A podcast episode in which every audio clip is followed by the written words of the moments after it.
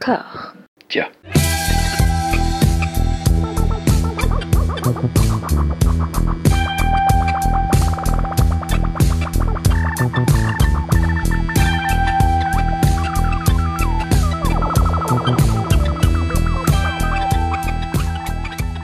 Bonjour et bienvenue à toutes et à tous dans ce format où nous disséquons, nous décortiquons, nous éviscérons parfois des filmographies intégrales de cinéastes. J'ai la joie d'être en compagnie de ma camarade Hélène. Comment ça va? Salut, ça va et toi? Je suis très très content d'être là aujourd'hui. Eh ben écoute, ça va. Comme je te disais, je, on, est, on est tôt le matin, enfin tôt, à, à l'échelle de d'août, on va dire, on est tôt. Et j'ai pas pris mon café, mais c'est- on, on va faire en sorte que ça aille. Alors nous allons parler Oui. ensemble d'un cinéaste très très très particulier qui s'appelle Peter Watkins, auquel je voulais consacrer une ou plusieurs émissions depuis un bon bout de temps. J'ai essayé de, de lancer un camarade euh, sur le sujet qui s'est fait porter pâle et je comprends parce que c'est un sujet euh, va- vraiment euh, vraiment complexe et euh, pour lequel il faut vraiment s'investir et pour lequel il faut avoir le moral en fait. Ouais. Surtout ça.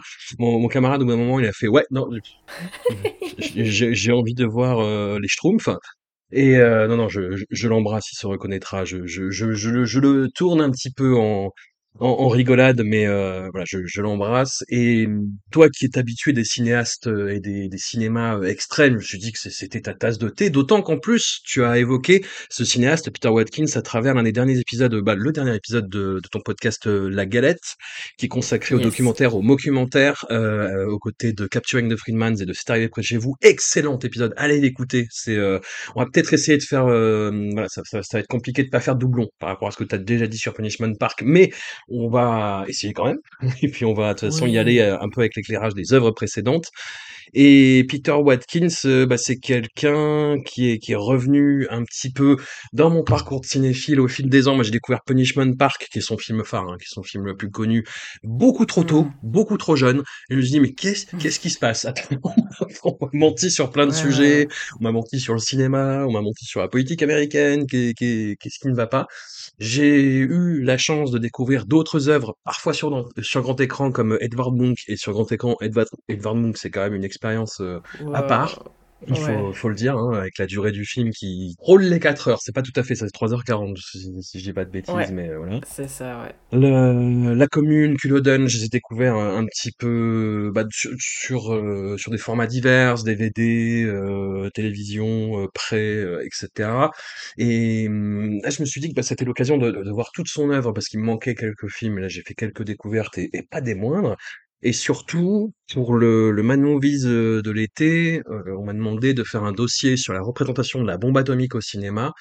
Et Peter Watkins, c'est quelqu'un qui a traité le sujet à de multiples reprises, en fait, et notamment à Mhm. travers un film maudit qu'on va aborder dans ce, ce premier épisode, qui s'appelle La bombe en français de Wargame en anglais, et à travers une œuvre euh, folle, une œuvre euh, somme de près de, de 15 heures, je crois, même plus, de près de 18 heures, qui s'appelle The Journey, euh, où, il, où il revient, en fait, dans les années 80, sur l'impact dans, dans la culture, et le non-impact aussi, parce qu'il va apprendre ce que la bombe atomique à plein de gens à travers le monde, euh, en Ouais. réalité en fait, parce qu'on a l'image hollywoodienne de ça, et hum, voilà, donc c'est quelqu'un qui a vraiment sujet- traité le sujet à de multiples reprises, et j'ai voulu l'interviewer à cette occasion en me disant, bah, ça serait bien quand même, et en fait je suis tombé bah, sur son ayant droit française, enfin celle qui exploite ses films pour la société Dorian Film, euh, Cécile Farkas, qui m'a expliqué bah, que Peter Watkins en fait, c'est quelqu'un qui est assez âgé, qui Mhm. approche des 90 ans euh, à l'heure actuelle et qui surtout en fait nourrit un, une énorme déception et un énorme euh, ressentiment par rapport justement à, à sa carrière et au fait que sa carrière à ses yeux est effacée et marginalisée. Et a- avant de te céder la parole en fait je vais lire un, un texte qu'il a publié sur son site officiel Mm. pwatkins.mnsi.net en avril Mm. 2023. Donc euh, bah, c'est une traduction par mes soins, donc euh, voilà. Vous m'excuserez, j'ai essayé de respecter euh, un petit peu la, la répétition euh, qui, qui sont dans le texte original, le manque de ponctuation, donc je vais essayer de dire ça du, du mieux possible euh, pour un, un matin d'août sans, sans café. Alors, c'est avec grand regret que mon épouse Vida et moi avons décidé de mettre de côté nos activités engagées depuis l'année 2000. Pour tout ce qui concerne la projection de mes films, nous confions cette tâche ainsi que les droits à mes fils Patrick et Gérard Watkins, qui répondront aux messages et requêtes sur la page contact de ce site. Éditer ou tenter d'éditer mes films s'avère de plus en plus difficile, pour ne pas dire impossible, en raison de la marginalisation délibérée de mon travail par la profession qui a démarré en 1965 quand la BBC a interdit la diffusion de la bombe et qui s'est perpétuée au fil des ans jusqu'à la destruction non autorisée par ses producteurs du négatif original de la commune en 2016. Je n'ai aucun doute sur le fait que la marginalisation de mon travail est directement liée au défi que mes films représentent face à la standardisation du langage filmique, à la fois dans le cinéma commercial et à la télévision. J'ai écrit de nombreuses déclarations publiques et proposé diverses théories sur la cause, la nature et les faits de la monoforme médiatique et sa relation directe à la crise mondiale depuis les années 70 et je n'ai aucun doute sur le fait que ces positions ont contribué à l'invisibilisation de mon travail. Ma famille et moi avons besoin d'une pause, d'une respiration de quelques mois pour décider comment gérer cette marginalisation de mon travail. Aucune décision ne sera prise avant le 30 septembre de cette année, donc 2023. Je ne prendrai plus aucune part dans l'édition de mon travail, je vais passer le, temps qu'il me reste à préparer un long document critique sur mes films, leur marginalisation et leur soutien au long des 50 années écoulées. Je ne peux en conséquence plus répondre à aucune interview sur le sujet. J'espère que cette déclaration finale, que vous pourrez trouver sur ce site, répondra à toutes les interrogations. Il finit par remercier tous les gens qui l'ont soutenu, le public, les éditeurs, sa famille, en particulier sa femme Vida. Voilà. Ce qui pose un petit peu le bonhomme, son intégrité, euh, vraiment à tout craint et, et un, un, un sentiment, euh, voilà, de, un ressentiment en fait vis-à-vis de de de, bah, de l'industrie du spectacle en général. J'emploie des, des, des termes Ouais. un peu un peu génériques, mais euh, mais voilà. Quelle est ta relation, Hélène, à- au cinéma de Peter Watkins? Alors j'ai découvert euh, avec Punishment Park, pareil, un peu jeune, je pense, enfin un peu jeune, j'avais une vingtaine d'années. Hmm. Et en fait, euh, c'était, je me baladais sur le disque dur d'un ami et on savait pas quoi regarder, puis j'ai sélectionné ça. Et euh, je savais pas du tout à quoi m'attendre en fait. Comme je connaissais absolument pas à l'époque les circonstances de création du film et les circonstances historiques du film, euh, j'ai, euh, j'y ai cru. Ouais. Voilà. Donc Et ça a été partant, un choc, euh, Ouais. un choc cinématographique colossal. euh, et ça a été ma première relation avec, euh, avec ce, ce film-là et avec la filmographie de Watkins que j'ai donc mis de côté un petit moment en conséquence. La seconde occurrence qu'il y a de sa filmographie dans ma vie, c'est l'occurrence de La Bombe qu'on voulait projeter lors de l'édition 2020 du Maudit Festival. Sans succès, on n'a pas réussi à trouver les droits ou c'est la copie. Enfin bref, il y a eu un souci qui fait qu'on n'a pas pu le projeter. Je l'ai mis un petit peu de côté et en fait, je suis vraiment revenue à sa filmographie pour euh, cette intégrale avec toi.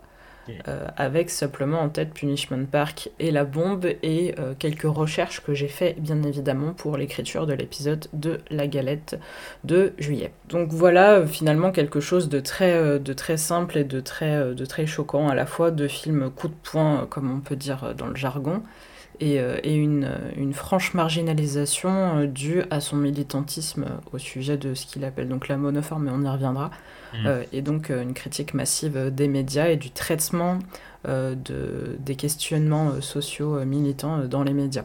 Donc voilà, j'ai vraiment pris connaissance du bonhomme en fait en me mettant à regarder les films pour l'intégrale qu'on étudie aujourd'hui. Et c'est beaucoup plus intéressant, je trouve, de, mettre ces films en perspective au sein d'un itinéraire cinématographique qui commence dans les années 50 et qui se poursuit ensuite, et euh, où on voit clairement qu'il y a une évolution dans sa pensée, et que c'est pas très gay, quoi. Ouais. Ouais, après, les bases sont là dès le départ, hein. Elles sont solidement Mm. implantées et c'est quelque chose qui va développer, affiner et radicaliser. Enfin, il y a des, Mm. des, des, des partis pris de, de, de mise en scène et de création qui sont là quasiment bah, dès, dès ses premiers films professionnels, en fait. Et- mais on, on y Mm. reviendra aussi. Je voulais juste revenir, bah, en fait, si, si ça te va, parce que j'ai évoqué le terme bah, dans, dans, dans la, la lettre qu'on trouve sur son site internet. Effectivement, il y a ce terme de monoforme et Mhm. hum, voilà, pour pas que ce soit trop raide pour les, les gens qui ne connaissent pas Peter Watkins, qui malheureusement, je pense, sont, sont, sont majoritaires.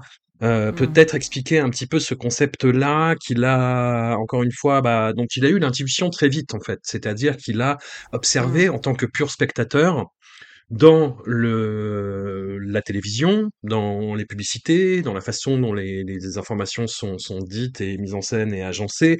Euh, bah, au début, bah, dans, dans ce qu'on pouvait voir au, au cinéma, enfin dans le rendu des actualités au cinéma et puis après à la télévision, et puis même dans tous les divertissements, il a constaté qu'il y avait une forme qui revenait en fait, et qui Mmh. était quelque chose bah, d'assez efficace, d'assez ludique dans le montage et le format, et qui revient systématiquement pour nous faire euh, accepter les événements de la façon la plus euh, la plus crue euh, et la, la plus voilà digeste possible. Et Mmh. c'est ce qu'il appelle la monoforme. Est-ce que tu veux Mmh. développer sur ce, ce principe-là? Bah, d'une manière très très simple, euh, pour, euh, pour définir ce que c'est la monoforme sans partir dans des questionnements compliqués, c'est un peu, le, c'est un peu comme TikTok, en fait.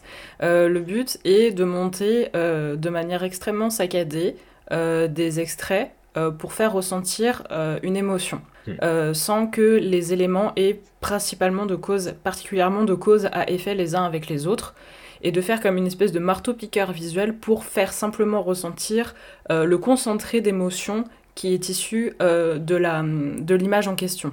Ça fait une espèce de marteau-piqueur visuel. Euh, on voit ça beaucoup dans les chaînes d'information et, notamment les très grandes chaînes d'information en continu pour ne pas en citer une en particulier.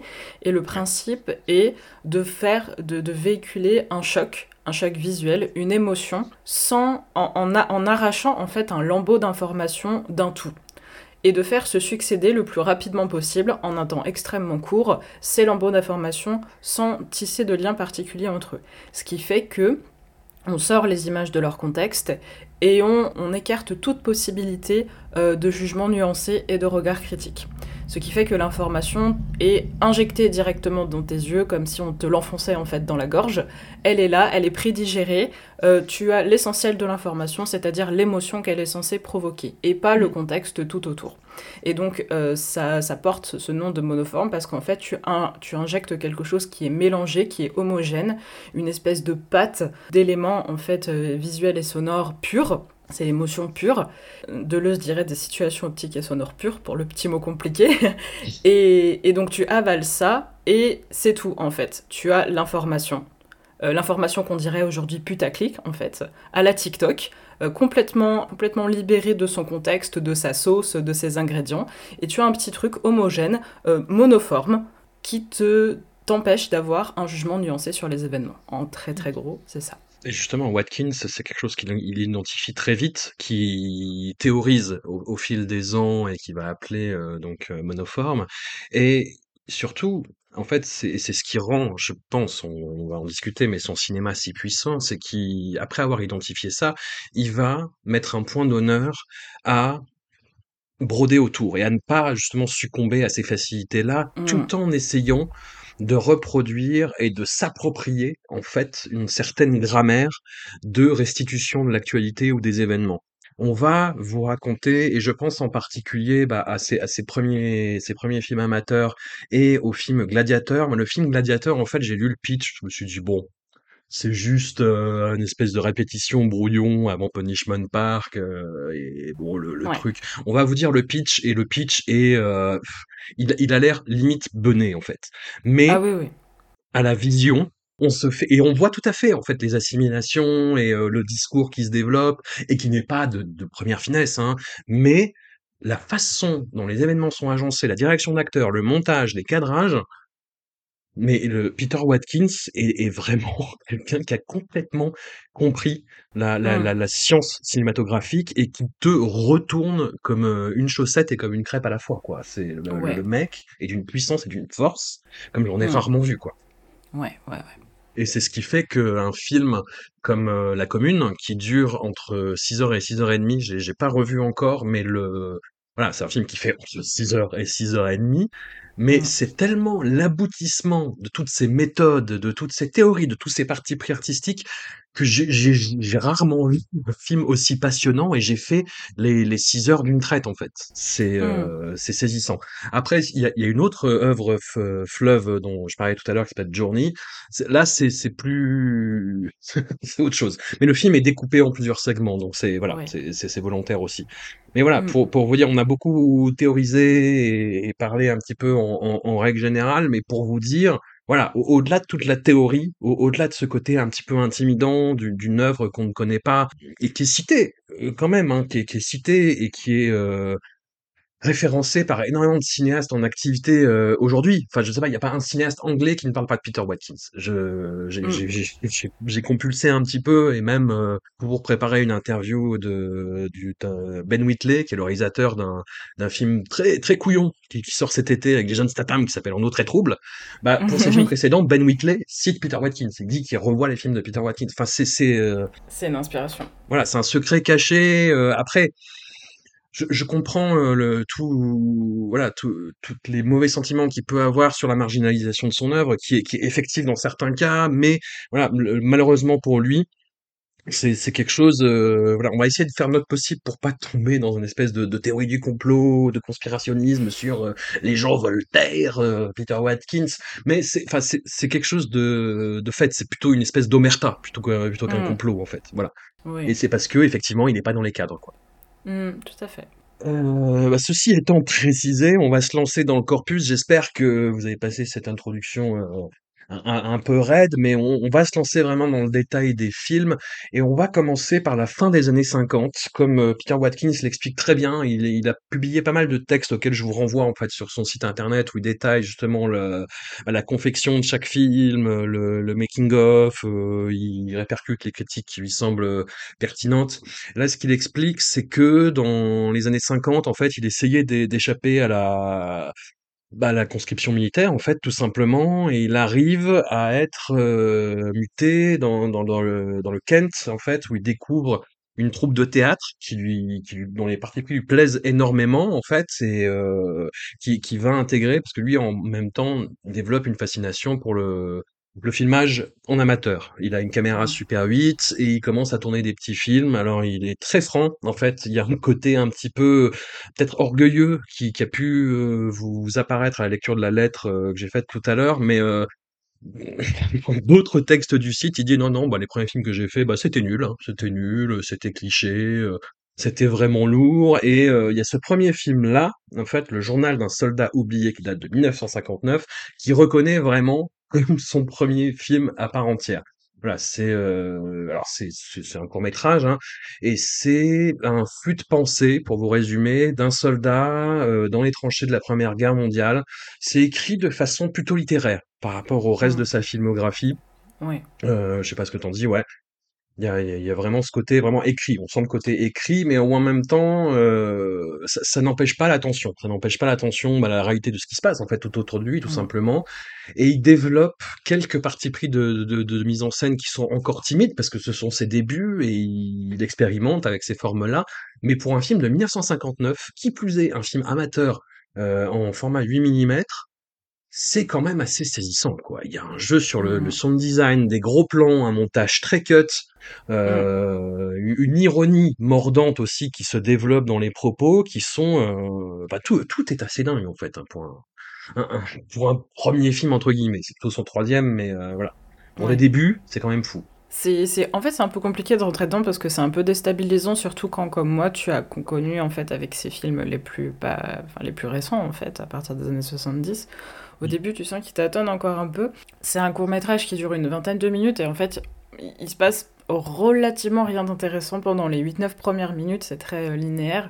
Et en fait, Mm. c'est à partir du, du combat euh, qu'il y a, qui est filmé quasi entièrement à la première personne, qu'il y a des choses intéressantes, je trouve, qui se, qui se mettent en place, notamment sur tout le rapport qu'il va mettre en place sur euh, le corps et la manière dont il va être malmené par euh, les événements qu'il va traverser.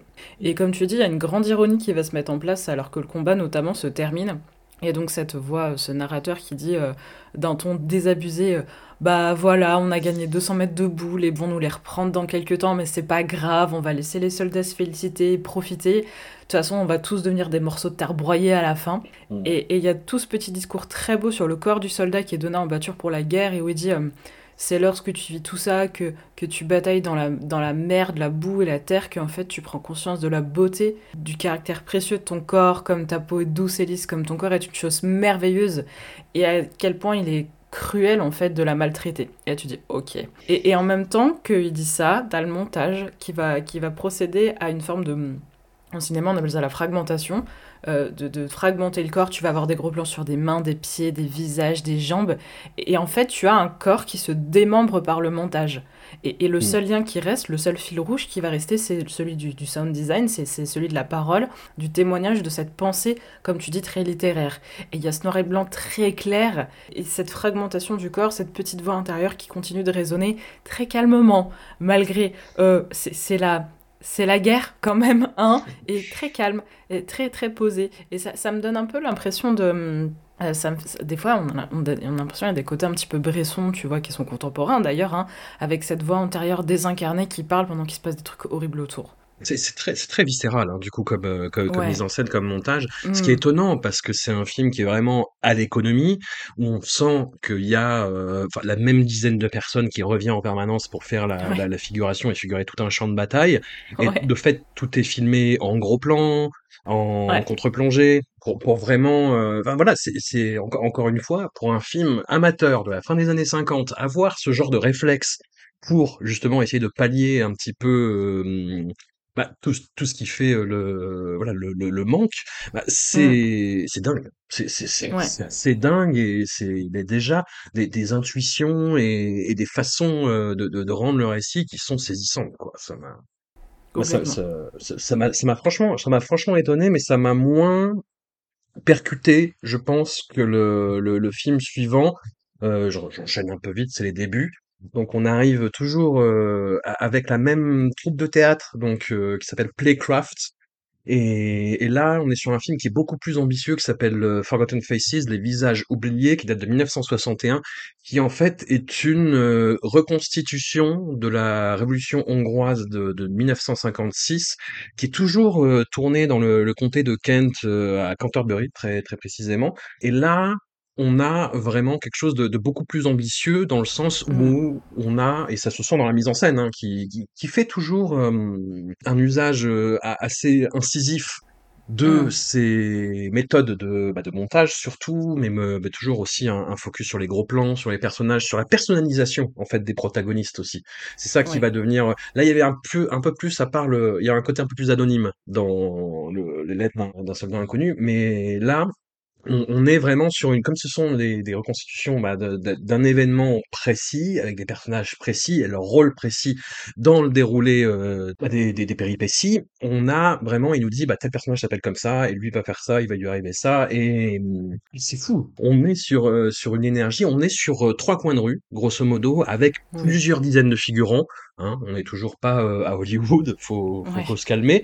Ça prend une ampleur assez folle. Ça, ça prend une ampleur assez saisissante. On a toujours cette ironie bah, de l'histoire en fait, hein, qui est en marche. Et là, Watkins en fait adopte vraiment cette espèce de distance qui est mmh. à la fois une forme de d'objectivité et de recul par rapport à ce qui se passe. On peut dire voilà voilà ce qui s'est passé voilà à tel moment voilà voilà le contrepoint voilà le contre-champ, mais avec quand même cette subjectivité du, du, du, montage qui est fatale, qui est inévitable en fait, et qui mm. t'implique dans les événements, et ce qui se passe est assez dingue. Enfin, on est vraiment sur un mouvement euh, d'insurrection avec le, le voilà, quelque chose d'un petit peu exaltant, parce que euh, voilà, bizarrement, tu vois, moi, et je l'ai déjà, euh, je l'ai déjà évoqué euh, dans, dans un autre contexte sur un autre sujet, mais le tu vois, le, dans, le, suivi de, tous les mouvements de, de contestation sociale qu'il y a pu avoir en France ces derniers temps, moi j'avoue avoir été accro à la monoforme des chaînes d'infos en continu euh, dans le suivi des opérations. Je ne pouvais pas m'empêcher chaque soir de voir les images nocturnes de gens qui cramaient des poubelles. Il y avait quelque chose de d'hypnotique et de fascinant. Mmh. Et, et, Watkins, en fait, te prend ça, utilise un petit peu ce genre de sentiment et de, de, de, de comment dire, de manipulation euh, émotionnelle par rapport à, à ces enjeux-là et te retourne ça, quoi. Il te montre le côté terrible et le côté, euh, Ouais, assez cinglant et, a- et assez. Enfin, je, je veux pas trop, pas trop en dire, je veux pas spoiler, bizarrement. Mais, mais voilà, il y, a des il y a des événements à la fin où tu dis waouh, waouh, les choses dégénèrent beaucoup trop vite. Qu'est-ce qui se passe? Ouais, Ça, ça ouais, m'a- ouais. le film m'a saisi, ouais. Ouais, ouais, bah, euh, euh, moi, il m'a cassé la tête. Ouais. Parce qu'il y a un gros, gros travail sur le son qui donne euh, une espèce d'impression d'avoir mis genre plusieurs radios ensemble pour le même Ouais. événement. Euh, comme si tu avais différents points de vue sur l'événement en fait qui se mélangeaient et qui du coup vont questionner ton regard critique. Sauf que euh, du coup bah tu, tu peux tu peux pas avoir de regard critique parce qu'en fait ça, ça fait tellement de bruit que, que tu peux pas être focus sur ce qui se passe. Tu peux pas avoir un avis éclairé sur ce qui se passe. Et en fait c'est finalement pas très différent d'un reportage choc sur une chaîne d'information parce que ça crée juste du malaise, de l'angoisse euh, à cause du côté vraiment très désagréable des images, du, son et du, du montage général qui est très très abrupt quand même. À certains moments, il y a des décalages entre le son et l'image que du coup, tu as l'impression qu'en fait, les images, elles ont été détournées et redoublées derrière. Comme si là, il y avait un questionnement ironique, en fait, de modification du sens des images filmées. À un moment donné, il y a un personnage qui règle une radio sur une station, qui écoute les infos, et t'as l'impression qu'en fait, on a mis d'autres infos par-dessus. Et j'ai l'impression en fait que d'ores et déjà il est sur une étude de la monoforme en fait et qu'il est en train d'étudier la manière dont ça se met en place justement pour pouvoir la démonter après. Non, non, clairement, clairement. Et il y a déjà une euh, direction d'acteur qui Hmm, est, euh, qui est euh, J'ai rarement vu ça, en fait. J'ai vu beaucoup de documentaires, de, de documentaires, de, films, évidemment. Mais hum, je, ne sais pas comment il se débrouille. Enfin, si, il a une méthode. hein. C'est-à-dire qu'il, là, il, il a pris des gens de cette troupe de théâtre, donc qui étaient rompus un petit peu à, il le détaille un petit peu sur, sur son site entre les lignes, en recoupant certains textes, tu comprends que c'était vraiment une troupe qui était, euh, qui était frondeuse, en fait, qui avait des, des, des ouais, méthodes qui jouaient chez l'habitant euh, et, et qui, qui, qui avaient des méthodes déjà un petit peu euh, voilà hein, euh, pas, pas loin de l'agite propre parfois sur, sur, ouais. sur certaines créations. Et hum, mais ouais je, je sais pas pour un- encore une fois pour un film du début des années 60 il y a un rendu il y a une euh, il y a, il y a un vérisme pour employer un gros mot Ouais. qui moi me saisit en fait vraiment Hmm, très clairement. Et il le dit. Alors, je sais pas si c'est dit dans ce court-métrage-là, mais ça va revenir assez souvent euh, dans les génériques de ces films par la suite. Euh, il travaille avec des gens qui, euh, beaucoup, c'est dit dans le générique, les personnes donnent la plupart du temps leurs propres opinions sur les événements. Et je pense que c'est ça qui donne ce, ce côté vérisme. C'est à la fois le fait que les, les gens. Bah, des fois brise en fait euh, le, le rôle. Et en même temps le fait qu'il y a toujours cette intégration comme tu dis très subjective de, de l'appareil à l'intérieur des événements où euh, les gens se c'est presque absurde en fait se retournent pour parler à la caméra alors que enfin ils sont en train de mourir en fait. Donc euh, tu, à quelle heure tu te retournes devant la caméra alors que tu es en train de crever? Enfin c'est un peu chelou. Et je pense que c'est le mélange de cette absurdité qui fait qu'en fait ça passe en mode de plus c'est gros, plus ça passe. Et, là, pour le coup, euh, il y a déjà beaucoup d'éléments qui sont présents. Le travail du son, le travail du montage très abrupt, l'ironie vraiment militante qui, se mettent en place et qui prévoit déjà ce, que va être la suite de, son, de sa carrière cinématographique. Il, euh, l'explique lui-même euh, sur son site, c'est le meilleur hein, pour, expliquer un petit peu le contexte de ses films à chaque fois. Mais, même s'il a une forme un petit peu rugueuse dans, dans son écriture, il y a un fort engouement à l'époque, en fait, pour la pratique de, du cinéma, de la fiction, du documentaire en amateur en Angleterre, à la fin des années 50, début des années 60. Et il y a une compétition nationale euh, dans laquelle il se fait remarquer, dans laquelle il gagne beaucoup de prix, bah, à la fois pour son film précédent et celui-là, bah, c'est un petit peu la, le, le- sommet de sa carrière euh, en, en amateur, euh, en- entre guillemets. Il y a des, des- des journaux qui disent c'est le film amateur le plus dingue qu'on ait jamais vu en Angleterre, Forgotten Faces. Et toujours est-il qu'il se fait remarquer par euh, un responsable de la BBC et qu'il euh, Hmm. qu'il l'engage. Et euh, la BBC, donc bah, le, le, le grand média public anglais, la British Broadcasting Corporation, et pour laquelle il va développer son premier film professionnel. Son premier film professionnel, il est euh, diffusé en 1964 et c'est un film qui s'appelle euh, Culloden et qui est inspiré de la bataille de Culloden, qui est, euh, comme il est dit et répété dans le film, la dernière bataille qui a été jamais menée sur le sol britannique. Et c'est donc la bataille entre la- l'armée britannique en 1746 contre bah, les, les clans écossais et à la suite desquels en fait le système de clans écossais va être euh, complètement euh, ravagé. Voilà. Mm. Et le film se déroule en trois temps. On a les prémices de la bataille qui est observée de chaque côté, où là, bah, c'est un des partis pris que Watkins va développer dans ses films euh, ultérieurs, c'est que il va demander à, à des gens qui sont proches des personnages d'incarner ces personnages. Et donc là, en l'occurrence, il va demander bah, à des héritiers, en fait, de, de militaires britanniques et de, de clans écossais, bah, de camper euh, bah, leur clan, leur camp respectif, en fait. Et c'est ce qui apporte aussi euh, la, sa force, une part de sa force au film. C'est quelque chose qui sera beaucoup beaucoup plus peut-être éloquent et immédiatement saisissant dans, dans, dans la commune. Parce que Ouais. ça voilà ça c'est à la fois l'époque est, est plus proche de nous fait écho à l'actualité française voilà. Bon après c'est du, du, du fait qu'on ne soit pas euh, en Grande-Bretagne aussi peut-être hein, que, que que ça joue à ce niveau-là euh, mais tu sens quand même le- les résonances hein, euh, c'est assez fou. Donc il y a ce, ce premier temps il y a le temps de la bataille qui est dingue pour un film Ouais. de 1964, un film fait pour la télé en 1964 pour la Ouais, télé ouais. britannique. Enfin, c'est voilà, j'ai dit du mal euh, de, de Vaincre ou mourir, ce film du, du Puy du Fou là, qui, qui, qui essayait en plus de reproduire vraiment ces trucs de Peter Watkins, tu vois, de de Mm. de- d'utiliser du montage, de la contre-plongée pour cacher la misère, mais qui le fait mais tellement mal en fait, et il se fait mettre à l'amende par ce film de 1964, mais tellement, mais tellement fessé déculotté, euh, Vaincre ou mourir par Culloden quoi. Donc t'as la bataille, tu as la victoire de l'armée britannique et spoiler pardon, et tu as surtout en fait le mouvement de répression après la bataille et c'est Ouais, là où ça. les particularités vraiment euh, très militantes et engagées en ce sens-là du cinéma de Peter Watkins, c'est ce qui va amener, je pense, euh, à sa marginalisation future, euh, se développe. Il y a, il y a quelque chose de, de waouh, de, de complètement dingue, révoltant, et qui joue sur le sentiment d'impuissance et d'impunité qu'on peut avoir par Ouais. rapport à ça, et qui on va commencer à, à en débattre, mais peut procéder d'un, d'un ouais, d'une approche manipulatoire. quoi. Complètement. Mais, mais, on, on va voir. Euh, discutons-en. Et Culloden, surtout, en fait, le parti pris principal, c'est que il te fait ça comme si une équipe de télé suivait les événements. C'est-à-dire que les horrible. protagonistes euh, des, des deux côtés sont interviewés, et encore Oui. une fois, avec des comédiens qui sont, euh, qui sont vrais, quoi. Qui, qui sonnent, on a l'impression de voir un clan écossais euh, de- du XVIIIe siècle et des militaires britanniques du XVIIIe siècle face à nous. C'est un, un film extrêmement ironique parce que bah, comme, dans, euh, comme dans les Forgotten Faces, on a, euh, on a un- une équipe de, de tournage qu'on qu'on voit jamais vraiment, hein, qui, qui, qui- reste hors champ, mais qui, voilà, qui, qui, en fait est sur le, le, le champ de bataille. En fait, ce qui, Mm. ce qui est euh, du coup con- concrètement illogique, puisque la bataille de Culloden a lieu dans les années euh, 1750, donc euh, donc c'est pas c'est pas possible en fait.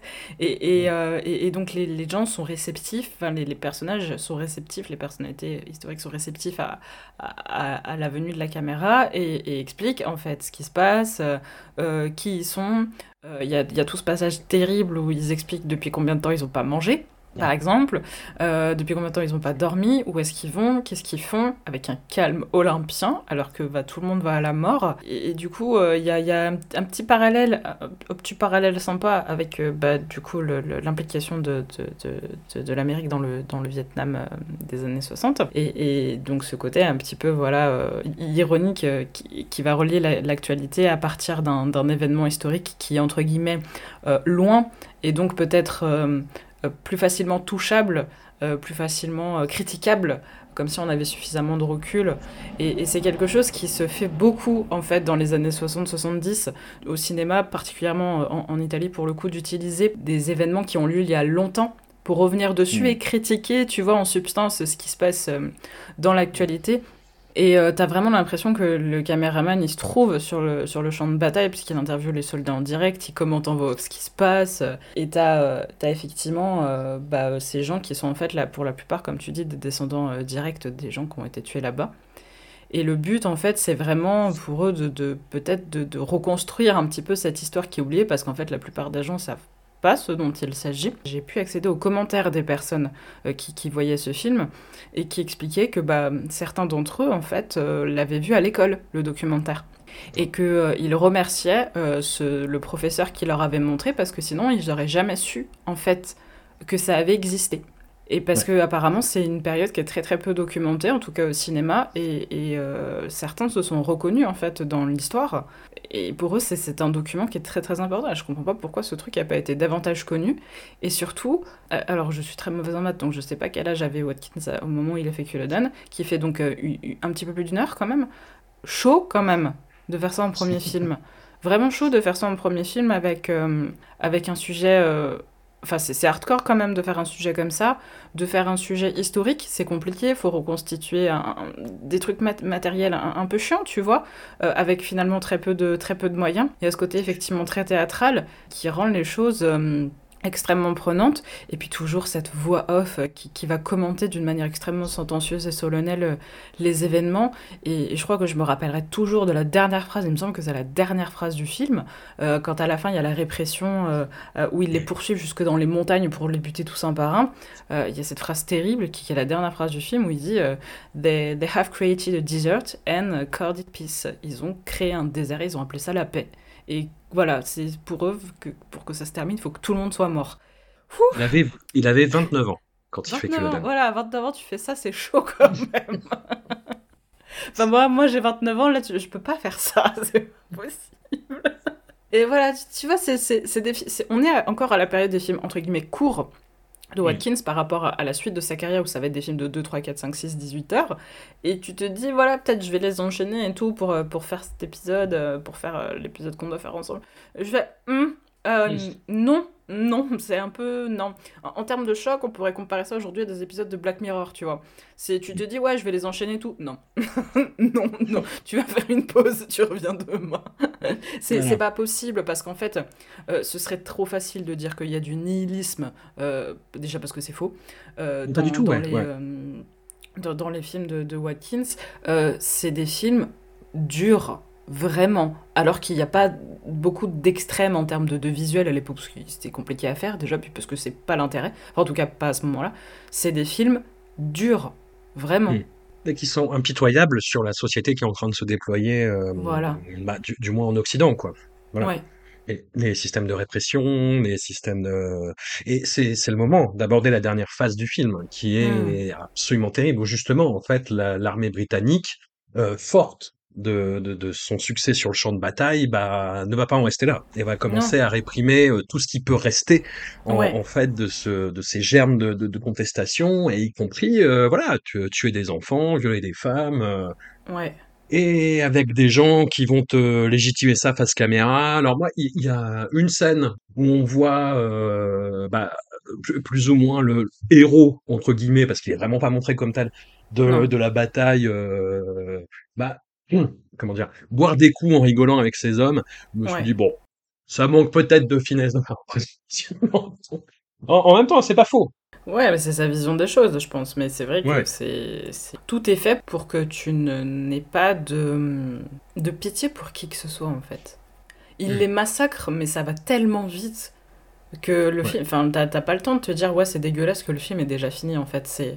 Voilà, ça s'est passé, ça s'est passé il y a deux siècles, trois siècles, et bah tu peux plus euh, rien y faire en fait, c'est comme ça quoi. Il y a déjà un côté documentaire très froid et le fait d'introduire de, une subjectivité avec cette caméra à l'épaule, je crois qu'il appelait ça la caméra liberté même à l'époque, ce, qui est, ce qui est toujours assez drôle.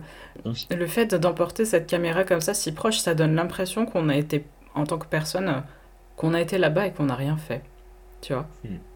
Et c'est... Euh, ça instaure un sentiment, pas de culpabilité, mais de malaise qui est très prégnant et qui se poursuit bien après le visionnage, je trouve.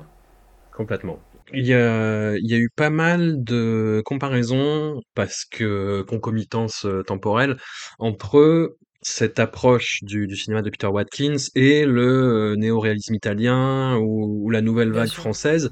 Mmh j'ai l'impression que moi il trace quand même sa propre route quoi. Effectivement, il peut y avoir des, des, des, des correspondances bah, de, de thèmes, de, de traitements, euh, de, de, de volonté de, de brusquer esthétiquement euh, la standardisation qui se mettait en place à l'époque. Mais j'ai l'impression que moi il trace vraiment sa propre route. Oui, non, non, c'est un peu rapide. Je trouve que c'est un vrai raccourci de, de parler de la nouvelle vague et du néoréalisme italien. Moi, si je mmh. devais le comparer à quelqu'un, mais j'en parlerai surtout quand on parlera de, des gladiateurs, c'est à Pasolini. Mais non, vraiment, il développe vraiment des choix artistiques qui n'ont rien à voir avec le côté critique sociale très précise qu'on a dans le néoréalisme italien ou dans la nouvelle vague française, qui c'est pas tellement une critique sociale, c'est un petit peu différent, ou un montage très abrupt. Je pense que c'est faire un raccourci, parce qu'il y a vraiment un côté choix documentaire et intégration d'une personne contemporaine dans un événement historique et par des moyens absurdes et antichroniques euh, qu'il mm. n'y a pas dans le néoréalisme italien et dans la nouvelle vague française. Le néoréalisme italien et la nouvelle vague française ont ça en commun, qu'ils ancrent vraiment le spectateur, la spectatrice, dans la réalité des choses telle qu'elle est à l'instant T, à ce moment-là, de manière contemporaine. Ce qui n'est pas le cas chez Watkins. Il y a toujours un petit, un, petit détour autour de un côté atemporel qui permet en fait de transposer cette réflexion qui prend cet élément historique pour exemple, pour prouver un argumentaire, mais qui peut être transposé à toute l'histoire en fait. Ce qui n'est pas le cas de la nouvelle vague et du néo-réalisme italien, qui pour eux sont très ancrés dans l'époque à laquelle euh, ils ont été euh, tournés les films ont été tournés avec un côté euh, contextuel très précis, un côté social et militaire très précis, qui n'est pas le cas, je trouve, dans Watkins. Il y a ce côté, vraiment, ça peut être transposé absolument partout.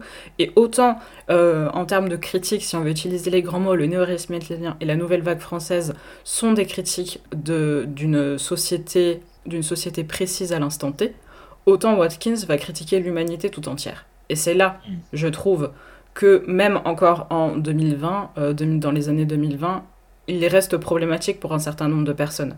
Parce que cette histoire de monoforme qu'il met en place déjà à 29 ans dans Culloden, donc euh, un film de 1964, si je me gourre pas, c'est toujours valable en fait. Et c'est ça qui est un problème. Et c'est pour ça que c'est intéressant. Oui, oui, oui, et ça va être encore plus fou et, encore plus d'enjeux euh, politiques derrière avec son, son film suivant, The War Game, donc La Bombe, 1966, son deuxième et dernier long métrage pour la, la BBC, pour des raisons qu'on va évoquer. oui, qui sont pas très difficiles à donner. Et c'est là où il y a, y a, vraiment la, la, la, distinction qui se fait justement euh, avec le néoréalisme et, le, et, la, et, la, et la nouvelle vague, même si ça peut recouper euh, certaines préoccupations euh, chez, chez, chez, René notamment et, et, mmh. certaines anticipations chez René notamment. Mais The War Game, en fait, c'est un film qui se passe dans un contexte très précis, qui est celui de l'Angleterre, donc du milieu des années 60, qui est dirigé à l'époque par un gouvernement euh, de gauche, euh, travailliste. Euh, voilà, le, premier ministre c'est Harold Wilson, mmh. et qui s'engage dans bah, dans ce qui fait un petit peu la, la spécificité, hein, la plus problématique de la guerre froide, c'est la course à l'armement nucléaire, mmh. sachant qu'aussi à l'époque, dans le divertissement de masse, il y a, et puis même dans les actualités, euh, dans les informations, les journaux, etc., j'allais dire, il y a une forme d'angélisme par rapport euh, à l'arme nucléaire, en fait, dont les effets, et c'est ce qu'il va documenter Peter Watkins, en fait, dans, ce long film fleuve qu'on abordera dans la deuxième partie, de Journée, c'est que les gens ne savent pas, en fait, ce que c'est euh, vraiment la bombe atomique. C'est-à-dire pour euh, dans l'imaginaire collectif, c'est ni plus ni moins qu'une énorme bombe en fait. C'est avec euh, ouais, ça fait un champignon, voilà. Oui, un champignon et ça détruit tout sur son passage sur 50 euh, km et c'est tout. Bon, ça, ça casse les vitres. Il y a un documentaire qui date du début des années 80 qui s'appelle Atomic Café, qui est une compilation de beaucoup de films de qu'on peut appeler de propagande hein, euh, d'époque vraiment des années euh, des années 50 sur l'arme atomique et il y a un segment qui est très connu qui a été repris et parodié de, de nombreuses fois où en fait on montrait euh, aux enfants américains voilà, s'il y a une bombe atomique qui explose, bah, ce que vous faites, c'est duck and cover. Vous plongez et vous vous couvrez la tête avec les mains. Et ça va aller. il n'y aura, pas de problème. Sûr, Faisons comme ça. Et Peter Watkins, tout jeune soit-il, donc il a maintenant 30-31 ans, il a parfaitement conscience du problème que ça représente en fait. Donc il se documente vraiment sur le sujet et il va proposer avec The War Game un film d'anticipation. Qu'est-ce qui se passerait si une bombe atomique explosait euh, en Angleterre, en l'occurrence bah, dans son fameux comté de Kent. Voilà, et donc il décrit euh, un, contexte géopolitique euh, troublé qui pourrait amener à ça et qui était une réalité vraiment prégnante à l'époque. Hein. C'est-à-dire qu'il y avait vraiment une angoisse par rapport à ça, où on se disait ah peut-être qu'on va tous mourir du jour au lendemain sur un malentendu. Il y, avait ça quand même. Hein. Il y avait vraiment une, méconnaissance, on va dire, des, des effets, des retombées de l'arme atomique. Toutes les photos terribles qu'on connaît maintenant, hein, en, en 2000, dans les années 2020, euh, bah, des retombées d'Hiroshima, euh, bah, c'était pas quelque chose qui était forcément euh, très répandu à l'époque. Et donc Peter Watkins va faire ça, va faire, va faire cette œuvre-là, en fait, qui va nous montrer, voilà ce qui se passerait. Voilà ce qui se passerait. Une bombe explose. Comment on s'y prépare Comment ça se passe bah, dans l'immédiat après, en fait Comment la, la, société essaie de se recomposer Comment les survivants essayent de vivre avec à la fois ce traumatisme-là et les retombées qui sont euh, qui sont atroces en fait et qui sont qui ont, qui ont vraiment un impact sur la vie euh, quotidienne quoi. Enfin, ça, ça semble évident dit maintenant encore une fois, mais ça ne l'était vraiment pas à l'époque. Et The War Game, c'est un film qui va adopter toujours ce point de vue euh, très documentaire, très distant, très froid, où on a de prime abord en fait des réactions justement sur l'arme atomique où il va interviewer des gens dans la rue en disant qu'est-ce que vous en pensez Qu'est-ce que ça représente pour vous Est-ce que c'est une nécessité, etc. Et là où le film va être vraiment euh, absolument cinglant, c'est dans sa représentation de l'après, en fait. Comment euh, bah, la société se décompose le, dans, tous les sens du terme, en fait en, en termes euh, social, en termes euh, d'agriculture, en termes de, de survie, de, de, de, maintien d'un semblant de vie, de répression. Encore une fois, il y a des images qui sont absolument terribles dans, pour un film de, y compris pour un film de 1966. C'est un film qui n'est pas gore, qui n'est pas, euh, qui n'est pas violent, vraiment, mais enfin il, il, il, il, est violent bien sûr, mais mais voilà pas au sens de d'aujourd'hui. Enfin c'est pas c'est pas un film gore, c'est pas mais mais ce qu'il montre est terrible. Et la fin de ce film, putain mais oh, elle te fout mais plus bas que terre quoi. C'est ouais, la euh... fin est très très dure comment dire, ça, ça, te montre les, je spoil du coup, même parce que le, le, le, film ne peut pas être spoilé en fait. Enfin, c'est tu, tu, on peut te le raconter en détail chaque scène, mais tu le vois, ça te fait quelque chose quoi qu'il arrive quoi. Ouais. C'est ça qui est fou. Le, le, film se finit sur euh, bah, ce qui reste de la société anglaise ouais. et où les gens, euh, ouais, disent bon bah écoutez, on est là, mais est-ce que ça en vaut la peine quoi de rester là finalement? Ouais. Et, et ça, putain, c'est euh, et il continue à dire Bah oui, on nous a envoyé une bombe dessus, bah du coup on va faire pareil, parce que c'est voilà. nécessaire en fait. D'accord, pas très bien, faisons comme ça. C'est ce qu'on appelait l'équilibre de la terreur pendant la guerre voilà, froide. L'équilibre voilà. de la terreur. Hélène, de, de Wargame. C'est un film assez court, hein, il dure euh, trois quarts d'heure. Euh, ça va -hmm. très vite. Ça va très très vite et c'est toujours très très impressionnant comment les acteurs jouent bien comment euh, le son en général est bien géré. Les alarmes qui précèdent de la bombe euh, sont terribles en fait. C'est, ouais. je crois que c'est des bruits qu'on n'oublie jamais. Et euh, c'est ouais, c'est très très impressionnant comment les acteurs et notamment les enfants jouent bien. Euh, c'est quelque chose qui m'avait déjà marqué dans Culloden, il me semble qu'il y en a. Je, sais, je crois que c'est dans Culloden oui, qu'il oui. y a cette scène terrible avec un gamin qui hurle parce qu'il s'est fait arracher la jambe. Et la scène est longue, longue, longue, et tu te dis ça va jamais s'arrêter. Et, et le, le, le, son est super bien géré, le son design est terrible. Il y a toujours cette ironie incroyable qui pourrait être euh, rapportée au traitement des informations qu'on a aujourd'hui. Je pense à cette scène où, euh, tu sais, ils distribuent des flyers pour prévenir euh, de, de, voilà, du fait qu'il peut y avoir une attaque de bombe atomique.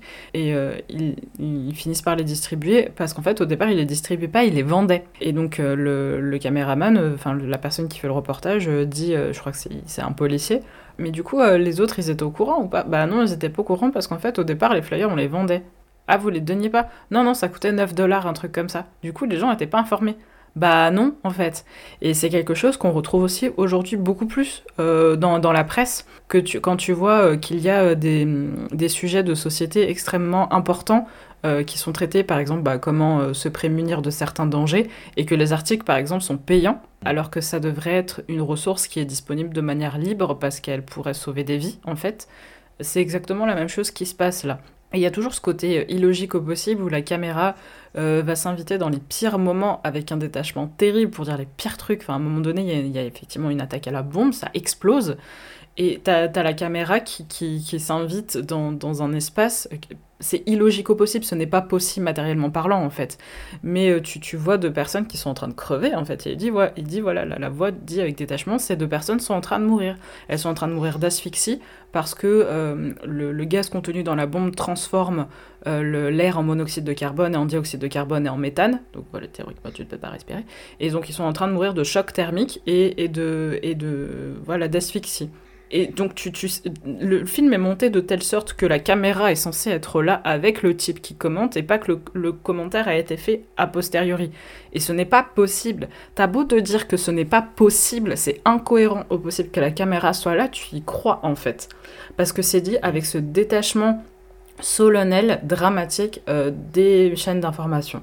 Ouais. Et, et le film est terrible en fait à cause de ça parce que euh, parce que ce, ce film a été fait à partir de données réelles qui ont été recueillies euh, à Hiroshima et à Nagasaki, mais à d'autres lieux de bombardement aussi, comme euh, Dresde, euh, Darmstadt, Hambourg, etc. etc.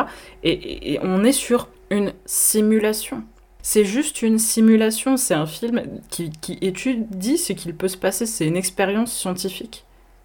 Et Mm. tu te dis, mais comment, avec une expérience comme celle-là, encore aujourd'hui, en 2023, il y a une course à l'armement nucléaire? Enfin, à quel moment les gens se disent, c'est ok d'utiliser ça, en fait? Parce que euh, il y avait une puissance particulière euh, dans, dans, dans les années 60, mais aujourd'hui, bah, c'est encore pire. Y a, je, je pense que si tout le monde décidait d'utiliser ça, bon, je pense qu'on pourrait faire exploser la planète. C'est terrible, quoi. Tu as ces interviews avec ces personnes qui disent, bah oui, oui, euh, si jamais euh, quelqu'un nous envoyait une bombe dessus, bah euh, faudrait qu'on fasse pareil, en fait. Hmm. Mais aujourd'hui, on pourrait plus faire ça, on nous envoie une bombe dessus, on dégage, en fait. Hein. C'est valable encore aujourd'hui. Le film a, pu sortir, mais, euh, mais voilà, il- je, crois qu'il- Euh, je crois que la BBC refuse ensuite de diffuser le documentaire. Alors, ouais, euh, il y, a- il y a des rumeurs. Il y a, il y a des rumeurs. Watkins euh, dit que c'est établi. Enfin, sachant qu'il explique qu'à la BBC, en plus, à l'époque, il y avait une espèce de purge qui, qui se faisait et que le film a, a souffert à la fois de ça et de la pression euh, du gouvernement travailliste, en fait, qui était en pleine course à l'armement et qui ne voulait pas, en fait, qu'un film comme ça passe sur la plus grande chaîne euh, Bah ouais, de, de télévision euh, du pays. Enfin, c'est-à-dire, et viennent contrecarrer euh, ces, ces, ces plans euh, à ce niveau-là, quoi. Et Mm. donc le film est tout bonnement euh, ouais censuré. Il ne, il ne passe pas. Il ne, il ne passe pas. pas. Alors il a il a une courte exploitation, mais, mais vraiment il est montré quelques fois dans, dans un cinéma en Angleterre. Il tourne dans quelques festivals, mais pareil en fait aux États-Unis c'est le même problème. C'est on ne peut Mm. pas montrer un film comme ça. Bah oui, je crois qu'il sort en Italie, au Festival de Venise. Il a un prix. C'est ça. Mais euh, mais c'est tout. Et le film euh, voilà. Et Peter Watkins à 30 ans expérimente la censure et et c'est un et c'est un choc terrible pour lui en fait parce que il estime et à très forte raison et à très juste raison à avoir fait un travail bah, d'investigation et de création euh, qui est pertinent en fait et qui a un, qui, qui qui doit montrer et, et c'est c'est au-delà de la frustration en fait. Non, non, il, estime avoir fait œuvre de, de salubrité publique. Alors bon, voilà, encore une fois, je, je construis un personnage un peu orgueilleux, mais mais enfin voilà, il faut faut replacer les choses dans leur contexte. C'est euh, encore une fois, on est dans un- vraiment dans un- une histoire de guerre froide. On a eu des bombes qui sont tombées euh, sur sur des villes japonaises qui les ont détruites et qui ont eu un effet mais cataclysmique Mm. en fait. Et, et- mais je passe un peu du, du, du mais c'est pour ça que moi j'ai trouvé euh, le, le film euh, de Christopher Nolan, Oppenheimer, euh, mignon en fait sur ces thématiques-là. J'ai pas l'impression que ce soit le sujet, mais si tu veux, quand tu vois un petit peu le, parce que il y, a- une certaine part du film qui te montre euh, le personnage principal de Robert Oppenheimer réaliser ce qu'il a fait avec des justement la façon dont c'est traité dans le film de Nolan, c'est ouais, c'est mignon. Il a Mm. quelques visions fugitives de ça, mais je pense que voilà, il-. Nolan veut montrer aussi euh, qui, qui refoule ça pour ne pas devenir fou, en fait, pour pas se Mm. dire ah bah tiens j'ai tué un demi million de personnes à moi tout seul quelque part. Mm. Et hum, mais quelques visions de ça et quand tu vois euh, The War Game, quand tu vois euh, d'au- d'autres films consacrés au sujet, tu te dis ouais c'est une pudeur qui confine à l'indécence sur ce sujet-là en fait parce que ouais c'est bien qu'un film de 100 millions de dollars par un réalisateur qui peut faire ce qu'il veut et, qui choisit vraiment de traiter ce sujet-là c'est c'est bien que ce soit montré et comme c'est bien que Barbie soit vue par euh, plein de jeunes filles mais euh, est-ce que ce n'est pas ouais un, un peu mettre de l'innocuité sur des sujets euh, plus importants et qui devraient être plus embrassés à bras le corps? Je sais pas. Je, je, je, je- ne sais pas, je n'ai pas de réponse. Mais je trouve ça mignon. Je trouve ça mignon. Voilà. Alors que ça ne devrait pas l'être. Ça devrait être, enfin tous les films sur le sujet devraient être The War Game. Mais c'est voilà, c'est c'est une opinion et je la partage. Je ne sais pas. Oui, oui, c'est très fantasmé de toute façon. Bah oui, oui, complètement. Et ce qui est terrible, c'est que le film, en plus, on lui fait une dernière insulte, enfin moi je trouve, euh, au, au film de Peter Watkins, c'est que la BBC accepte finalement de le diffuser euh, 20 ans plus tard. en 1984 pour les 40 ans euh, d'Hiroshima. Alors, faire un anniversaire d'Hiroshima déjà, bon, bref, passons. Mais hum, voilà, le, le, film passe finalement à la BBC pour euh, voilà 20 ben, ans plus tard, et il passe après un film qui reproduit exactement le même principe, qui s'appelle Freds de, de Mick Jackson. Je sais pas si tu l'as vu toi du coup. Je connais de nom. Et c'est exactement la même chose, mais avec les, les, les comment dire, les, les moyens euh, prosthétiques, effets spéciaux et de mise en scène de 1984. Hmm. Et, et, où donc on te montre vraiment les chairs en décomposition des, des gens qui ont été irradiés. Et, euh, et voilà, et le film est, est, plus fort visuellement. Et du coup, c'est euh, comment dire, c'est malhonnête et dégueulasse de passer de Wargame après, en fait. Enfin, c'est un film qui reprend exactement le même principe, mais qui te le fait avec des arguments visuels plus forts, plus marquants. Freds, c'est peut-être un des plus grands films d'horreur jamais réalisés, tu vois. Ouais. Enfin voilà, je, je, comprends en fait ce, ce, cette, impression de Peter Watkins que qu'on a voulu le voilà flinguer sa carrière. C'est-à-dire que même quand on passe Wargame, on le passe après, on minore son impact en le passant avec un après un film qui est visuellement plus fort. Voyez ce film, il est dispo en entier sur Dailymotion. Voilà. Je dis je dis rien. Après, vous pouvez le, vous, vous procurer les films euh, sur, sur un site qui s'appelle Capucine, alors C-A-P-U-S-E-E-N, en légal, via euh, les exploitants, euh, voilà, via, via Dorian Film. Donc ah, n'hésitez pas. Soutenez les exploitants. Tout à fait, tout à fait. Bah, soutenez Peter Watkins en fait. Hein, oui. tout, tout, simplement. Alors, on, on passe au film, au film suivant, qui est très curieux dans, dans, sa filmographie un peu à part, même si on recoupe toujours des, des, des, obsessions et des volontés visionnaires sur ce qui va se passer dans la, la société anglaise. le film suivant privilège l'est à, à de multiples égards. C'est son premier film en couleur, et c'est assez, euh, c'est assez marquant parce que justement, c'est un film qui va jouer sur les codes de la pop. C'est un film de fiction, mais qui adopte toujours le principe du documentaire ou du mockumentaire en l'occurrence sur la forme, il va beaucoup s'inspirer, Peter Watkins, d'un documentaire que je n'ai pas vu, mais qui est consacré à, Paul Anka, et qui, va notamment euh, nourrir la, forme des entretiens, la façon dont il va interviewer en fait euh, tous les protagonistes du film.